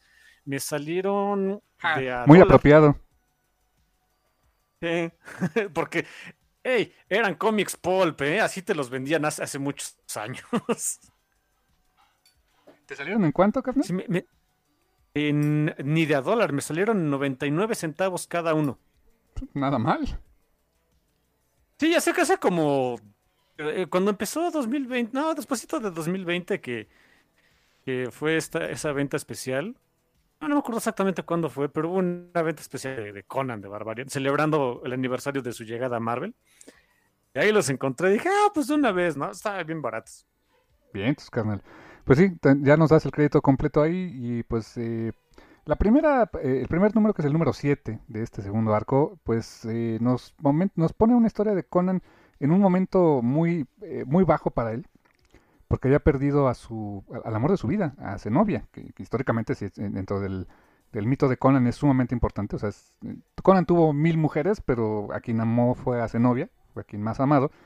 Y es una historia que es un plot de venganza, básicamente, en este, en este número. Venganza contra, este, contra este, eh, esta persona o este, este tipo que pues, acabó con la vida de su novia. Y para hacerlo, pues tiene un, eh, urde un plan eh, bastante elaborado en el cual contrata a una, dos, tres, cuatro, cuatro prostitutas que este cinco cinco prostitutas que son bien guerrosas y él se hace pasar por pimp que, me encanta que las prostitutas le dicen, no, pues peínate tantito, límpiate, mijo, porque no pareces pimp, ¿no? Sí, oye, pero aquí hay una cosa, eh, o sea, eh, eh, cuando busca venganza aquí, porque todavía es bastante joven, bueno, relativamente joven, todavía no, no era rey de nada, que no aquí estaba buscando venganza por, digo, es que se le mueren las novias a cada rato. Eh, por cierta reina pirata de la cual ya también salió un cómic, me estoy refiriendo a Belit. Tienes toda la razón, es Belit, más bien porque al final eh, está, al final del cómic está eh, pensando en Zenobia, pero tienes toda la razón. Aquí es más bien por, por Belit, la reina de la Costa Negra. Tienes toda la razón, carnal. Sí. Digo, pero, pero también no, no, no, no crean que es tan difícil confundirse por las novias que y esposas que se le van con todas. Hay que ser sincero, tiene una suerte el dude. Sí, exacto. Eh, algo que me encantó y que eh, es un... Eh, insisto, para mí la experiencia fue bien curiosa después de leer los cómics de los 70 y llegar a este. Es también un poco el tratamiento de las mujeres guerreras en, en, los cómics de Conan. Ya existían, o sea, este... De hecho, Red Son ya aparece en, aquel, en, estos números de Savage, de Savage Sword que te comento de que publicó Panini. estaba también Valeria, estaba también Belit. Pero en general la mayoría de las mujeres de, en, los cómics de Conan acababan siendo víctimas, más bien víctimas. Y aquí eh, nos presentan a cinco, cinco mujeres este, que son prostitutas, sí, pero cada, cada una de ellas tiene un estilo único, no solamente en el, en el arte, en el, en, el diseño, sino que tiene una, eh, en poquitas páginas se desarrolla personalidades de cada uno de ellos. O sea, no sé cómo lo hicieron, pero estuvo fantástico eso, ¿eh? Es muy complicado. De hecho, es algo que Mahmoud Asrar hace muy bien. Es, por eso que el señor Asrar es muy buscado a la hora de hacer, bueno, de, que le encargan hacer cómics de equipos. Porque él tiene esa facilidad. Número uno, tiene la capacidad de diseñar personajes que se ven distintos entre sí. Eh, diferentes tipos de cabello, diferentes tipos de rostro, alturas, tipos de cuerpo. O sea, lo sabes diferenciar. Es algo que se le agradece mucho. Número dos, eh, también tiene la capacidad de hacer que sus personajes actúen, o sea, e, entiendas cómo se mueven, cómo, cómo se mm, cómo interactúan entre ellos de manera distinta dentro de un cómic. Eh, es, es, una capacidad un tanto sonaría a que estoy mintiendo, pero no es tan común. ¿eh? Encontrar un artista que te pueda hacer esto, que pueda manejar equipos enteros o, un grupo de personas en una historia, sobre todo en un, estamos hablando de un cómic de pocas páginas que sale mensualmente, es muy complicado, la verdad llega a ser bastante, bastante complejo. Mahmoud Azar tiene esa facilidad. Complementalo con el buen guion de Jason Aaron, que pues, estoy seguro que entre ellos por ahí estuvieron eh, eh, revisando de, oye, ¿cómo puedo hacer que cada una de estas mujeres tenga su personalidad, hacer que se vean distintas? Y, eh, empezando desde el color de piel, ¿no? y ahí es donde Matthew Wilson, el, que es, un super, es una superestrella del color de cómics allá en Estados Unidos, pues ahí entra su trabajo eh, dándole una tonalidad de piel y de cabello a cada una de manera que se vea distinta. Eh, incluso el tipo de ropas que utilizan, eh, ahí sí ya también diseño de Mahmoud Asrar, te habla también mucho de dónde vienen, o sea, de, los mundos, de, los, de las naciones ficticias de todo este mundo, de este mundo de Conan, por supuesto.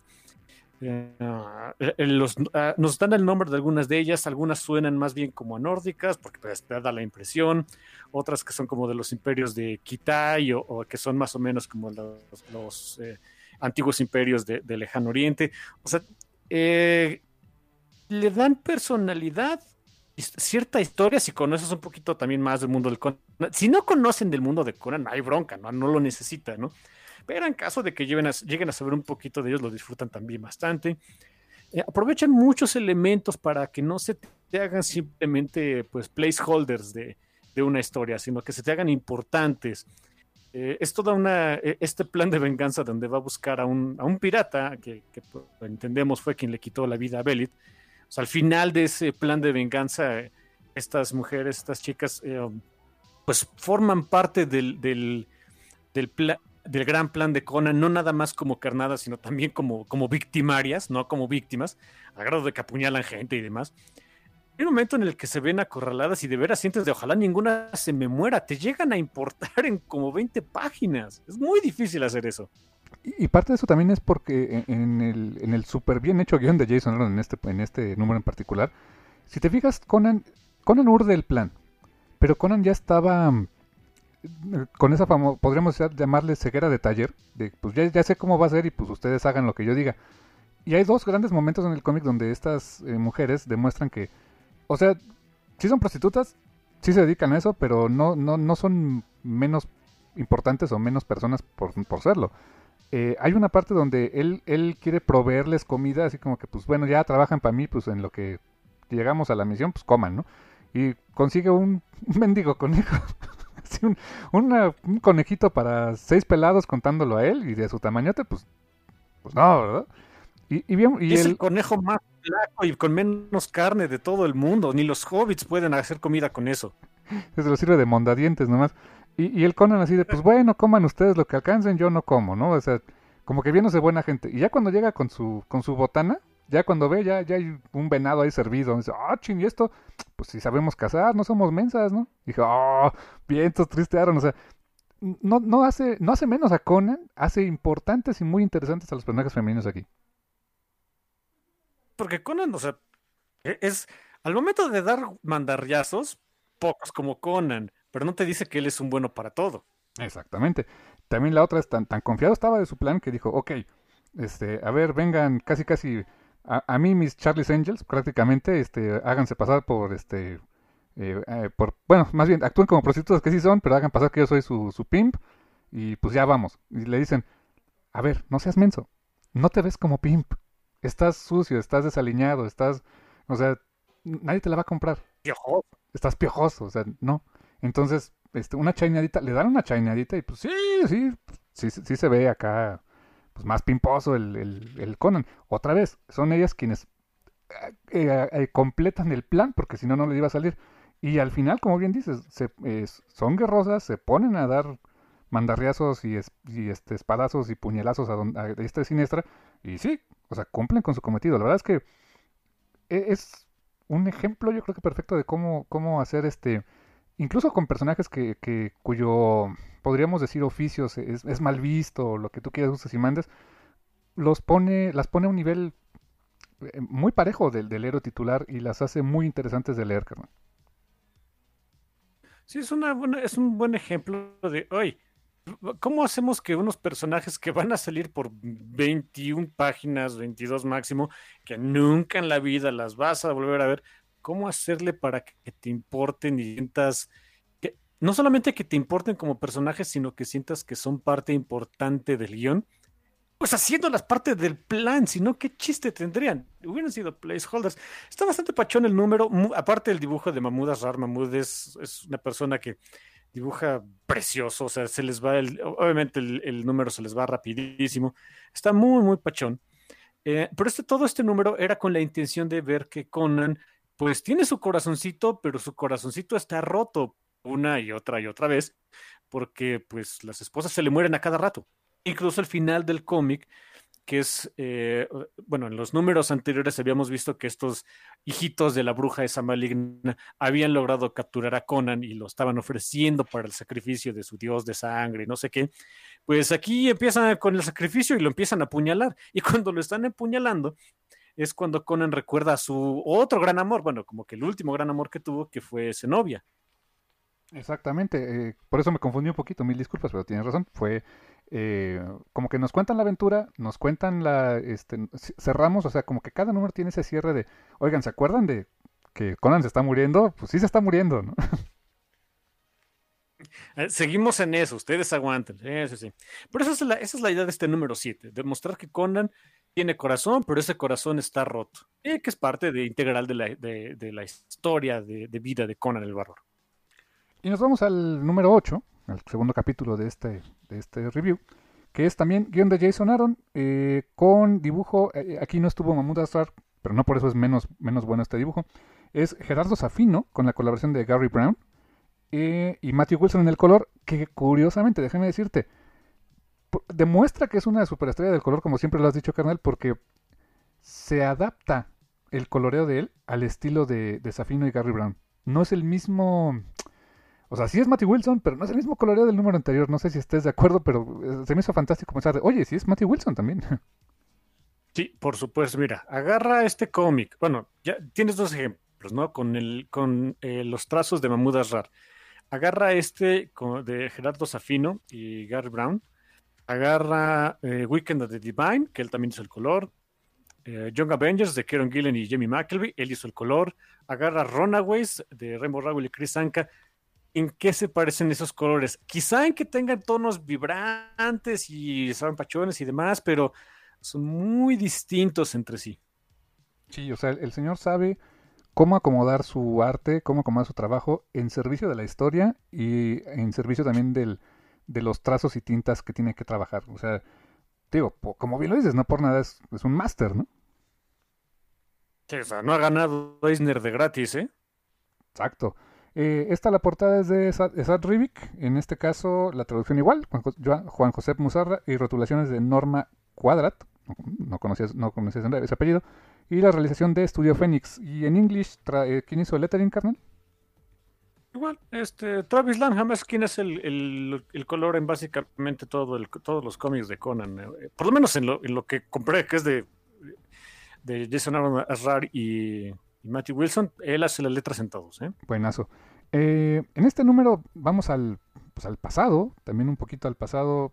Bueno, eh, no podríamos decir que esté situado necesariamente antes del anterior, o sea, eh, pero vemos una etapa en que Conan, Conan regresa a casa, a Cimeria. Y en ese, en ese regreso a casa, esta historia es una historia, mm, podríamos decir, de zombies, carnal, pues más o menos, poseídos, infectados, ah, cosas por el pues estilo. Exacto, poseídos, infectados, ambiciosa. Y de eso vi mucho también en Conan. En Conan pueden encontrar muertos vivientes a cada rato. ¿ah? levantan una piedra, literal sale un muerto viviente. exactamente. Y también aquí nos demuestran que Conan sí tiene abuela. Literal. Conocemos a su abuela, que su abuela es guerrosa, por cierto. O sea, no, no, no es así la dulce abuelita, no, no, no. Pues es más grande y goodness que otra cosa, ¿no? Pero. Es de Cimeria, exactamente ¿qué esperaba uno si dicen, oye, la familia de Conan es de Cimeria? Ah, han de ser granjeros bondadosos. No, no, no lo son. Sí, no, no, para nada. O sea, son, son rudos, son cimerianos. Bueno, cimerios. Eh, y a lo largo de la historia, pues sí, hay una entidad que, que llegó a infectar a través de unos, eh, de unos perros una entidad que se llama Totamon, que es un, este, como dios serpiente. Y hay, eh, hay unas escenas donde eh, es muy literal Jason Aaron, muy bíblico el asunto, porque hay unas escenas donde vemos que hay este un, digamos, el paciente cero, por así decirlo, que está poseído por una serpiente que le atraviesa las orejas de, o sea, la cabeza, de oreja a oreja. O sea, literal le tiene a la serpiente hablándole al oído. Y dije, ah, ok, no, no somos muy sutiles, ¿verdad? No, no, ¿para qué? De todas maneras, eh, la alegoría a veces nos pasa este, por encima de la cabeza. Como a mí yo no lo había captado así. Y, la otra es también, eh, hay momentos bien duros, porque Conan al principio como que todavía no estaba mm, tan convencido de que, hubiera, de que, de que fuera un tema de posesión o algo así. Y, le dolía que su abuela lo tratara tan mal y, lo quería acabar matando y todo, para que al final cuando la abuela deja de, estar poseída, eh, eh, le salva el pellejo a su hijo. O sea, y, otra vez, o sea, toma ese papel protagónico y es guerrosa y es bien awesome la abuela, ¿no?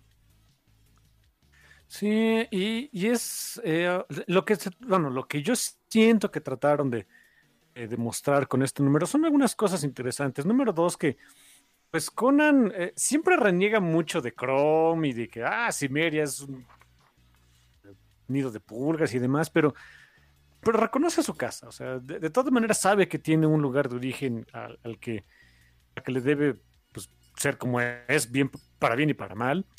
Eh, que sigue teniendo familia y que es leal. O sea, Conan será muchas cosas. Es mucho.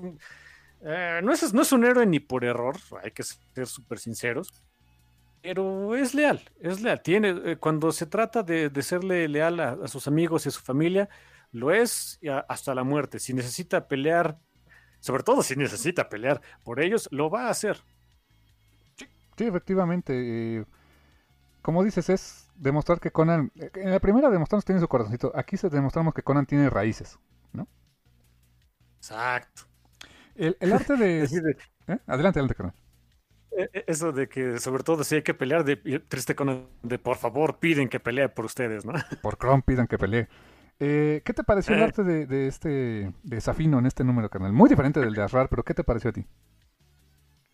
Apropiado porque es utiliza mucho más las tintas y los tonos oscuros eh, durante. Supongo que así es su estilo. La verdad es que no le, no le conozco más al, señor Safino, pero bueno. Supongo que así es más su, estilo, más, no sé, más estilo Jay Lee en los, en los noventas, donde utiliza muchas tintas para los contrastes.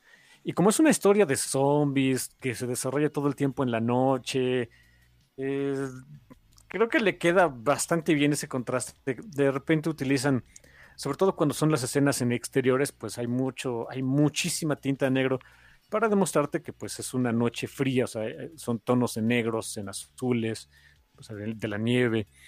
Ah, eh, ayuda bastante para eso. Curiosamente, a, diferencia de otros números eh, de Conan, donde pues, pues, es Conan, va a haber sangre, va a haber espadazos, va a haber desmembramientos, aquí no utilizan tanto los rojos. Matthew Wilson se vio mucho más parco en ese sentido no utiliza colores tan brillantes para, demostrar que hay sangre en los paneles como en otros números. Es algo que me llamó la atención y, es, y refuerza mucho lo que dices de que él se adapta al estilo de, del artista. En las últimas dos páginas es donde el estilo cambia mucho y con razón porque de hecho la historia en sí cambia bastante. Son las páginas que dibuja Gary Brown.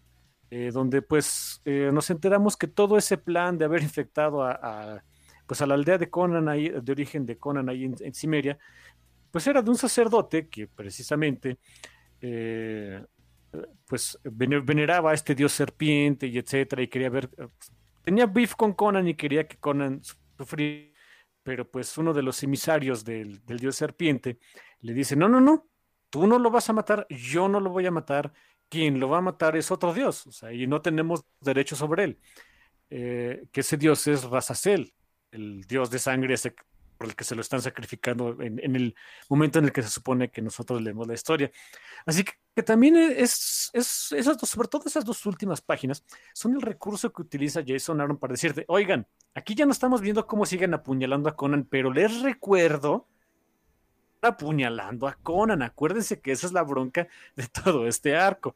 Es se me hizo muy, uh, pues, em, astuto el no tener que eh, regresar a cada rato a, ver cómo tortura a Conan para acordarnos de ellos, ¿no? Eh, ¿no? No, simplemente nos lo platica este, una viborita maligna por ahí y nos da una sensación todavía más de, oye, y de veras aquí se va a morir porque hasta la viborita maligna nos dice que, pues, quien le va a cobrar la vida a Conan es Razael, es ese dios que se por el que se lo están tronando.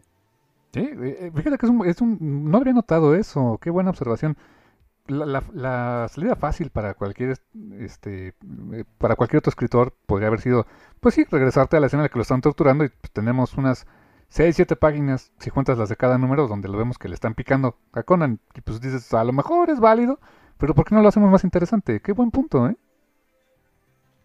Sí, ¿cuántas páginas o sea cuántas páginas en distintos cómics puedes hacer eh, con escena de tortura para que se te haga interesante?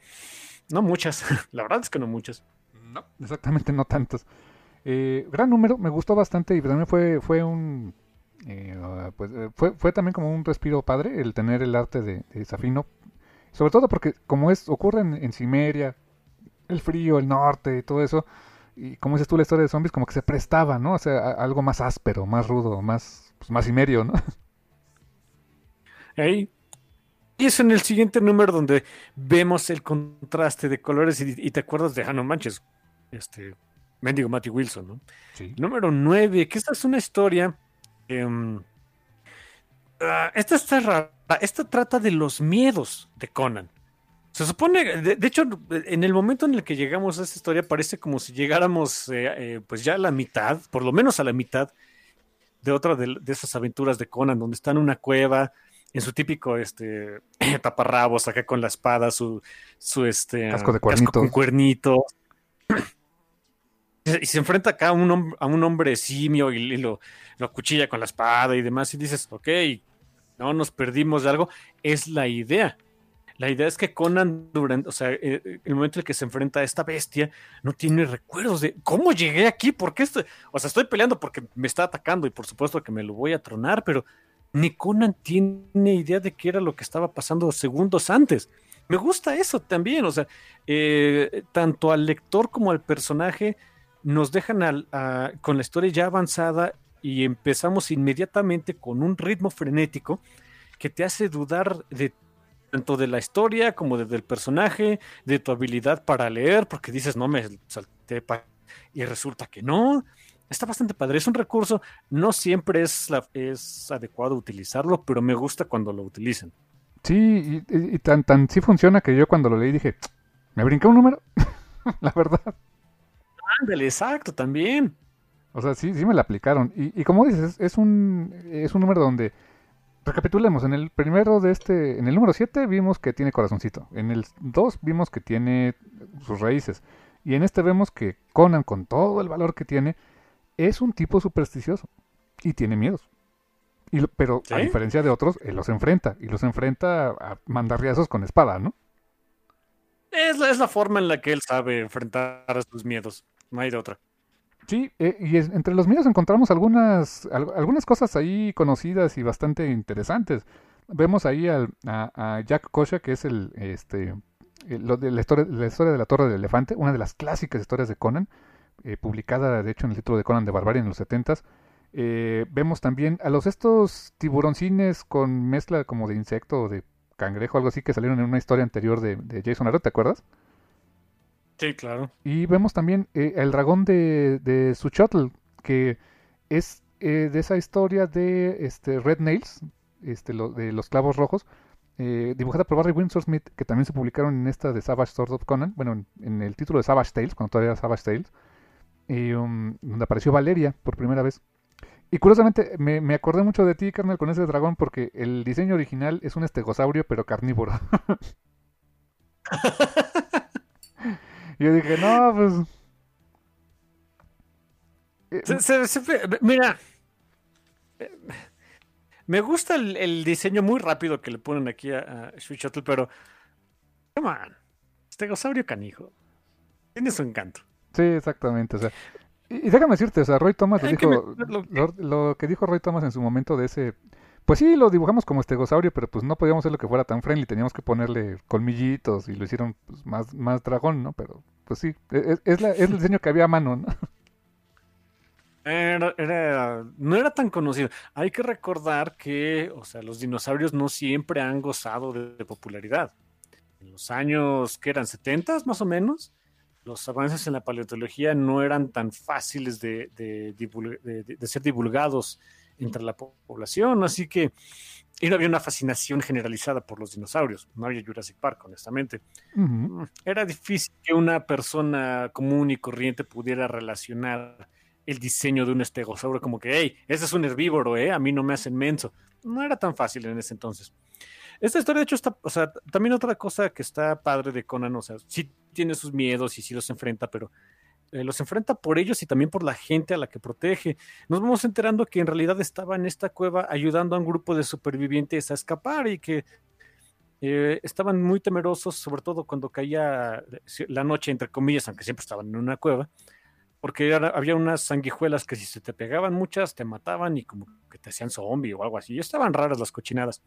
Llega un momento en el que va enfrentando todos y cada uno de sus miedos pasados hasta que va a una especie de sacerdotisa, que era como que su compañera dentro de este grupo de supervivientes, lo, va guiando hacia el centro de la caverna, donde había una especie como de río de sangre.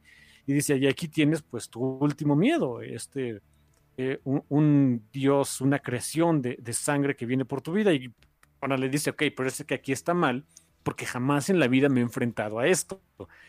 Entonces, aquí uno como lector hace la inferencia de, ah, o sea que esto es lo que viene, este va a ser otro de sus grandes miedos solamente que todavía no lo sabe. Y de hecho está bastante padre, es una enfrentación, es un confrontamiento ahí bastante interesante entre, entre Conan y esta criatura de sangre que nunca la alcanzamos a ver del todo, solo alcanzamos a ver ciertos pedazos. Eh, entre comillas lo derrota y ese título se llamaba el, el Dios subterráneo, The God Below. Y en, un hermosísimo splash page nos enteramos de por qué es el dios subterráneo. Resulta que, muy al estilo de Star Wars, no era caverna, era gusano gigante que se había comido a estas personas. Y Conan logra este, matarlo y salir de él pues a la antigüita, ¿no? Este, cortas la pancita y sales por ahí. Por cierto, pregunta, ¿cómo se llama en inglés? Bueno, en inglés que está en ese splash page tiene un cuadrito en la parte superior. ¿Cómo le dicen en inglés? ¿Al gusanito? Ajá. Ah, de Leviagoth. Ah, ¿te acuerdas el Leviadios? Dije, ¡ay! Dije, qué buena traducción, pero sí, es muy literal. Leviadios, ok. Como Leviatán, pero con Diosito, ¿no? Leviagoth o Leviadios. También suena bien en español y en inglés. Sí. Muy bien hecho. Sí, sí, sí. Kudos para Juan José Muzarra, la verdad.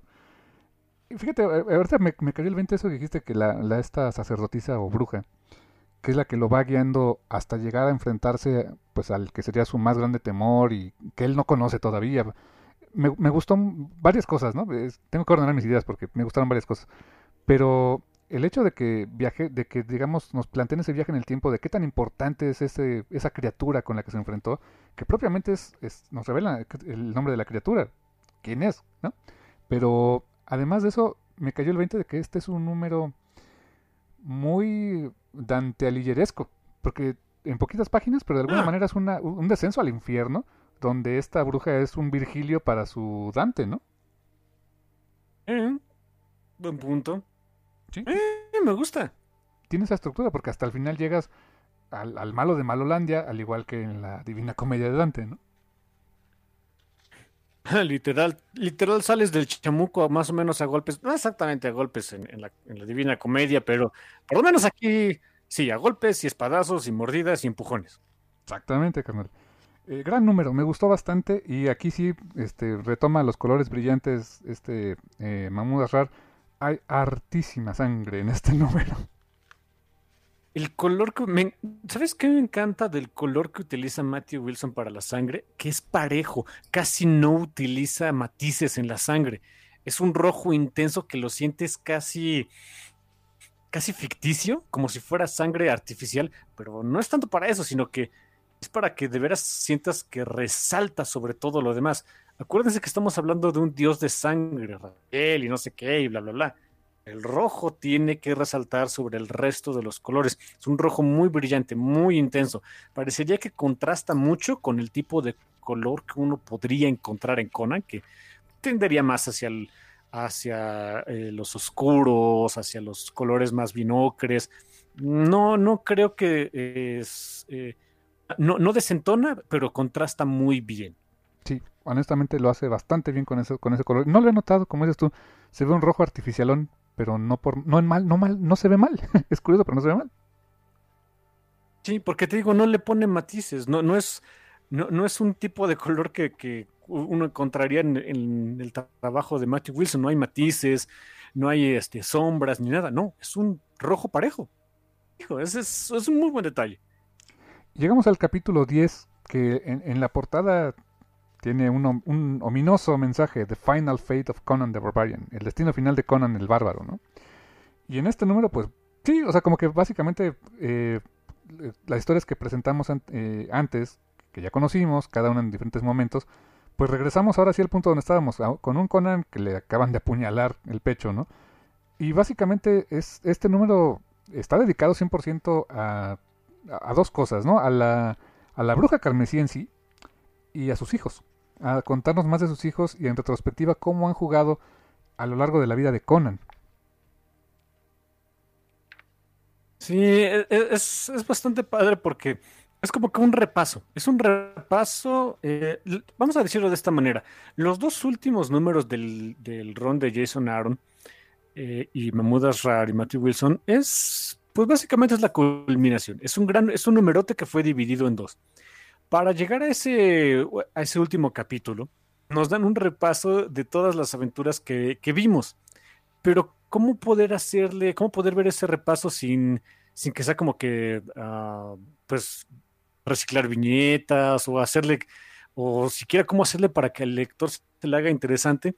Pues vamos a ver esas mismas aventuras desde otro punto de vista, que son de estos niñitos maléficos, los hijos de esta bruja carmesí, que desde que él este, mató a esta bruja, desde que Conan mató a la bruja, pues, en defensa propia, evidentemente, estos niños lo han seguido, lo han seguido a través de su vida, eh, buscando el momento exacto cuando ejercer su venganza.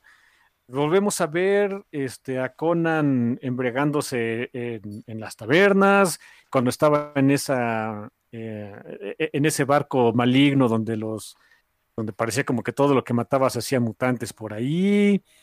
Eh, lo vemos en esa historia, eh, en una historia que muy, muy bonita, muy padre, que se vio en el número anterior con un leoncito cuando ya es rey y no sé qué.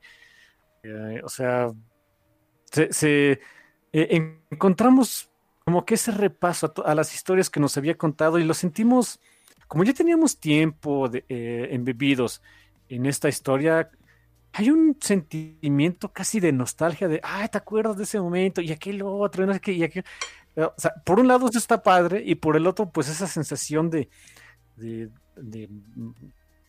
no, no, sé cómo se pueda decir en español, de dread, de chino, o sea, o sea sí, sí estaba padre ver, ver, todos estos momentos en la vida de Conan, pero ahí estaban estos niñitos del maíz esperando un momento en el cual matarlo, ¿no? Es muy ominoso, me, me gusta mucho este número porque otra vez, ¿cómo íbamos a poder hacer, o sea, un, recurso muy utilizado en series animadas, en, series de, acción viva, etcétera, de que pues es un repaso, es un recuento de los hechos antes de entrar como que a la batalla final? ¿Cómo hacerle para que sea interesante, para que no lo sientas repetitivo? honestamente, solo, o sea, e, ese recurso bien hecho solo se lo recuerdo a Avatar de Last Bender. Oh, claro. Cuando hacen con la obra de teatro de estos dudes narrando todas las historias de Ang, pero desde el punto de vista de la Nación de Fuego, algo así me recordó este número.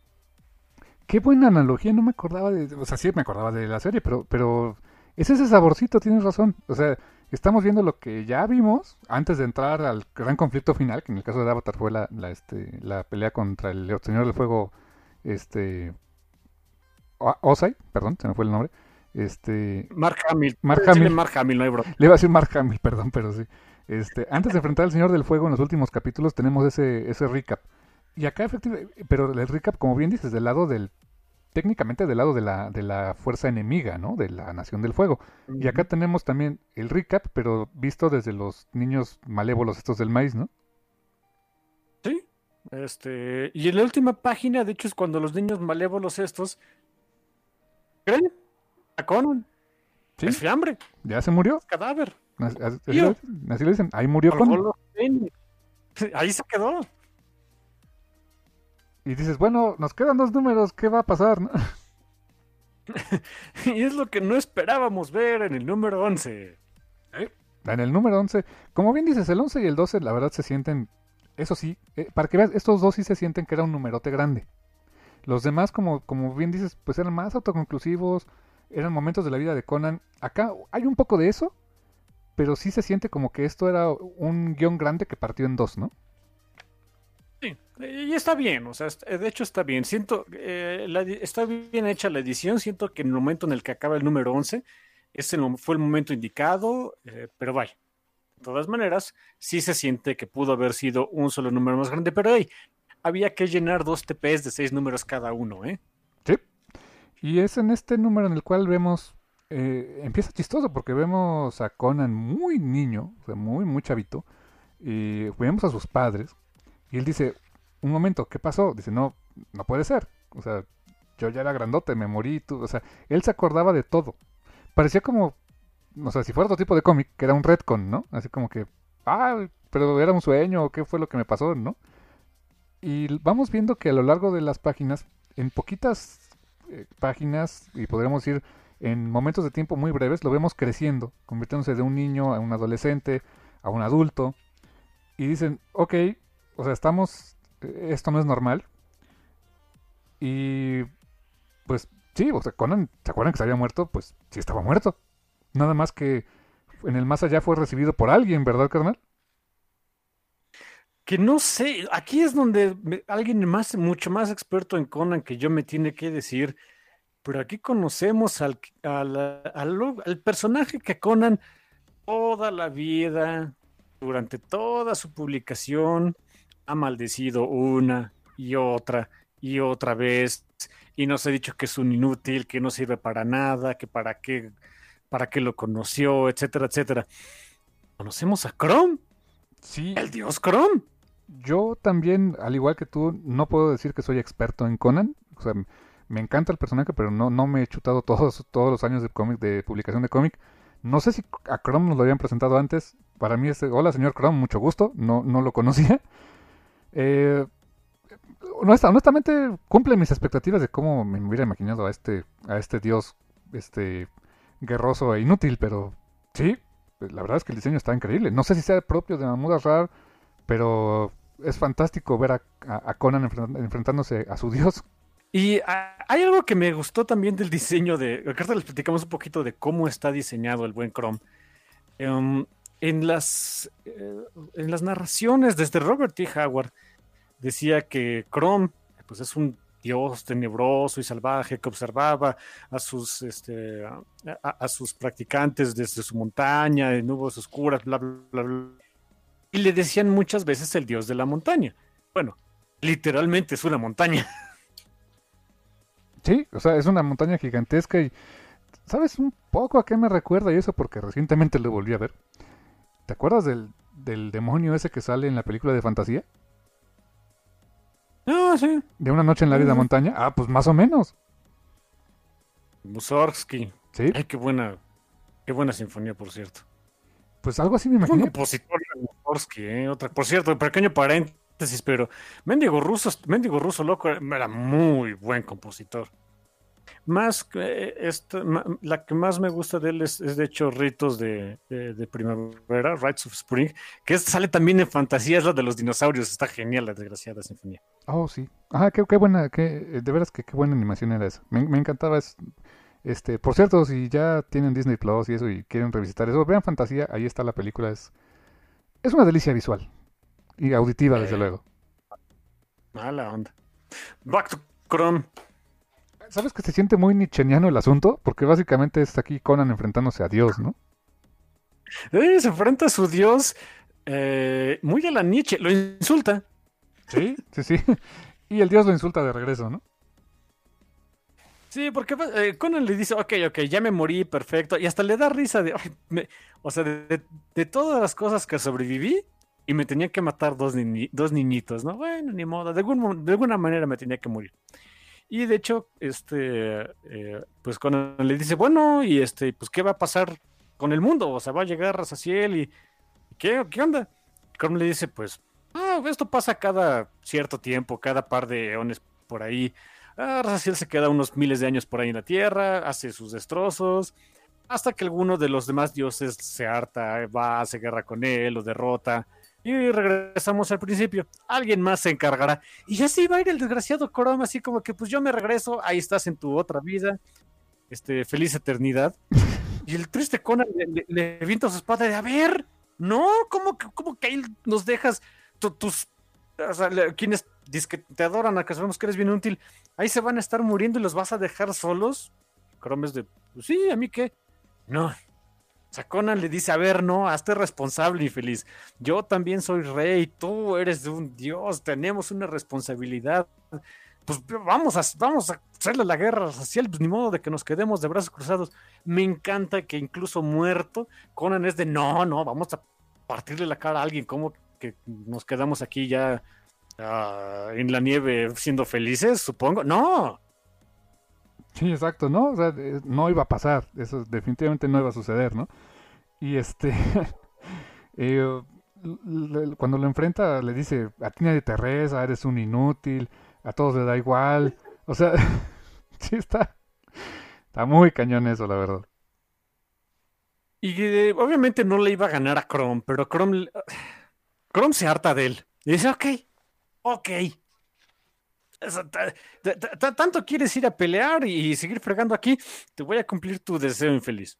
Te me vas. Me hartaste, no te quiero aquí. Te me vas a vivir otra a tu vida barbárica y de dolor y peligro. Y a ver cómo le haces con Razaciel. Este, tú, tú ahí, este, Razaciel, perdón, tú ahí hazle el cuento. Te lo encargo. Revive. Sí. Conan se murió. Pero como es tan molesto y obstinado y nadie lo y tan, tan nadie lo quiere que ni Chrome lo quiere ahí, lo regresa a la vida. sí, se ganó la inmortalidad muy a la lobo, ¿no? Nadie fregados lo quiere. ¿no? eres tan molesto que mira, quédate allá. Y, y, Chrome lo maldice, le dice, mira, ya habías tenido la muerte de un guerrero, moriste en, no en tu mejor momento, pero moriste fuerte y, este, de alguna manera, ¿no? Pero le dice, no, dice, ahora vas a morir de viejo, te, te van a, eh, tus ojos se van a nublar, tus músculos no te van a responder, tus huesos se van a romper, este, vas a morir este, de triste, cansado, solo olvidado y bien muerto, ¿no? Entonces... Literalmente viejo, cansado y sin ilusiones.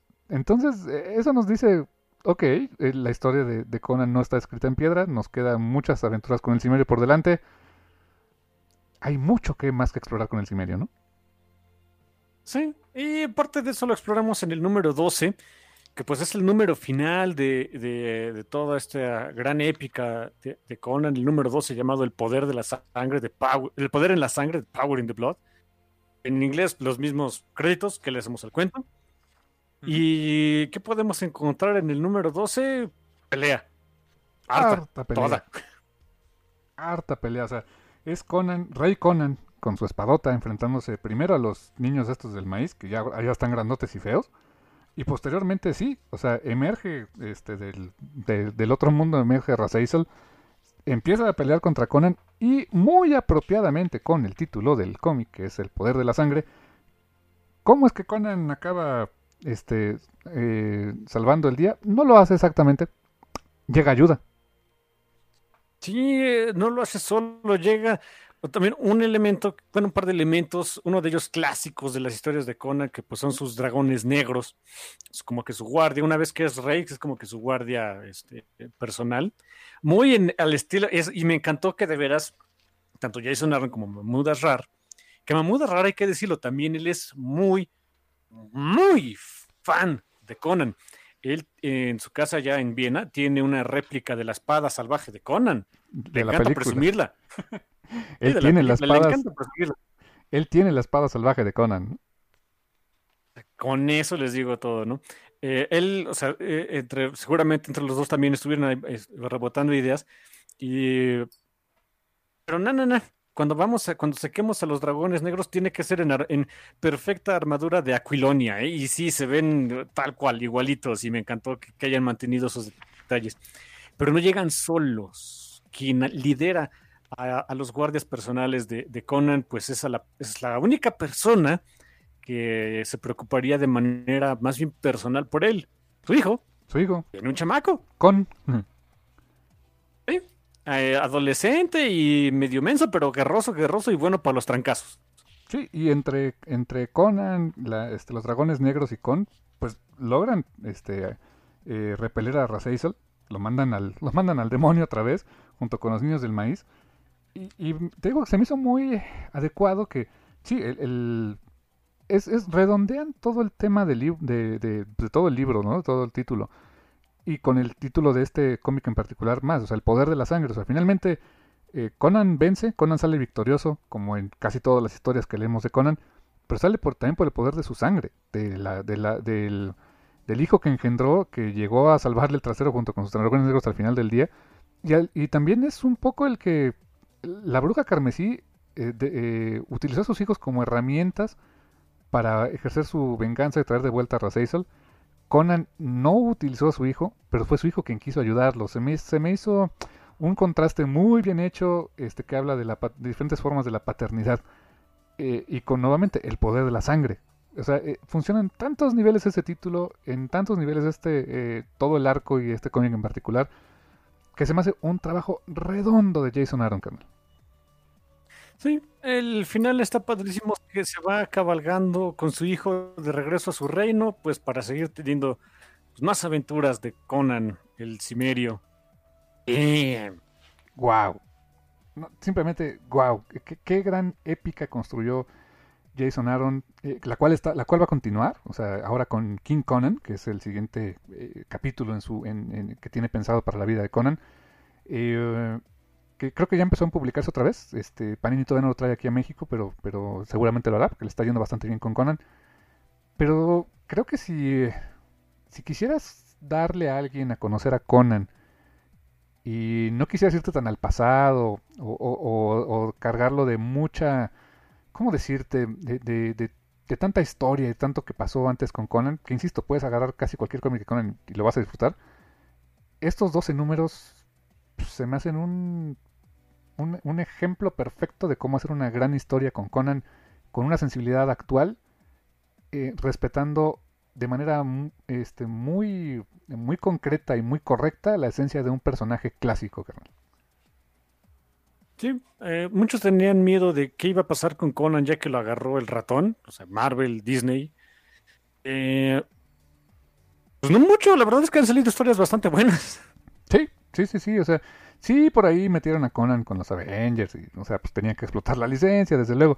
Pero pues nada de eso es técnicamente canon, así que pues nada es canon realmente, o sea, eh, es una historia imaginaria, pero diría Alan Moore que no todas las son. Esta en particular se me hace, eh, pues sí, o sea, con ese sabor clásico de las historias de Robert D. Howard, eh, también con esos, esos recursos que tiene Jason Aaron como escritor, eh, para manejar diferentes eh, eh, líneas temporales y que todas converjan. es un escritor que te quiere decir algo, que cada número tiene, un, tiene algo que contarte, muy en la tradición de, de, Marvel y Jim Shooter en, aquellos años, de cada número te puede contar algo en especial. carnal, casi me quedo sin palabras, es, es una obra redonda por donde la quieras ver. ¿Y sabes qué es lo pueden conseguir barato en inglés o barato en español, como ustedes gusten? Sí, Sí, exactamente. Puedes encontrar los dos TPBs. No sé si después vaya a haber una edición en hardcover, muy seguramente. O sea, va a ser como este Conan by Jason Aaron Omnibus, no sé, un hardcover. O puedes conseguirte las, las ediciones en español de, de Panini Comics México, este, las ediciones en grapa, grapas dobles, de gran calidad editorial, déjame decirte. ¿eh? O sea, cada una, la, pasta o la, la cubierta eh, tiene un acabado mate, muy bonito, es de un gramaje más grueso, el papel está bastante bien eh, bastante resistente. la calidad de impresión es fantástica. La verdad, este, y, muy, muy económicos. Los puedes encontrar este, muy económicos en la tienda de Panini, te los envían a tu casa también. y pues recopilada en siete números porque, ah, no, no lo había comentado, pero en, uno de los números de Panini viene un, un especial de Conan que se llamó Exodus, que fue escrito y dibujado por Sat Rivik, el portadista de toda la serie, para acordarnos que también el señor Sat Rivik sabe narrar de manera secuencial y para demostrarnos que sabe narrar de manera secuencial, todavía se toma la molestia y el atrevimiento de no usar una sola línea de diálogo. No hay diálogos en ese cómic, habla eh, del, de la juventud de Conan, o sea, es un Conan muy muy joven, eh, y lo narra de una manera fantástica. No lo incluimos tanto en este review porque de hecho no, no, es, no forma parte de la épica de Jason Aaron, pero si lo este si compran la edición de Panini se van a encontrar en el número ah, te digo, en el número 5 de la colección de versión Panini van a encontrar ese, ese número especial de Exodus de Esat Rivik que también visualmente es una delicia, carnal. Fíjate también, con todo y eso, ¿no? Hasta en la de Panini encuentran este, más completo el asunto. Eh, todavía más razón para comprarles, pues. Sí, carnal. Pues bien y de buenas el Cimerio este, este año 2020, ¿eh? ¿eh? ¿eh? la verdad es que sí, ha estado bastante pachón todo esto para el Cimerio. Veremos, esperemos que se siga por muchos años más. Sí, sí, sí, y pues esperemos que también si les dejen los comentarios si les gustó que platicáramos de Conan eh, con estos dos programas que ya, que ya hicimos sobre este ron. Pues a lo mejor más adelante platicaremos de, de Conan, quizá de otras épocas, quizá de lo también lo que viene. Eh, pero es un gusto platicar de este tipo de historias, mi hermano. Sí, sí, sin duda. Em, pues, pues ya quedó, ¿no? pues ya, ahí quedó el cimerio, afortunadamente vivo y coleando. Y pues, carnal, no queda más que decirles que pues muchísimas gracias por escucharnos como cada semana. Y pues cuídense mucho, eh, eh, síganse cuidando, por favor. Acuérdense que allá afuera la cosa sigue, sigue ruda, sigue tensa. Cuídense para que nos, eh, nos, nos, sigamos escuchando en las próximas semanas. Y no queda más que les que gracias. Totales. Y hasta la próxima. Bye. Cuídense. Por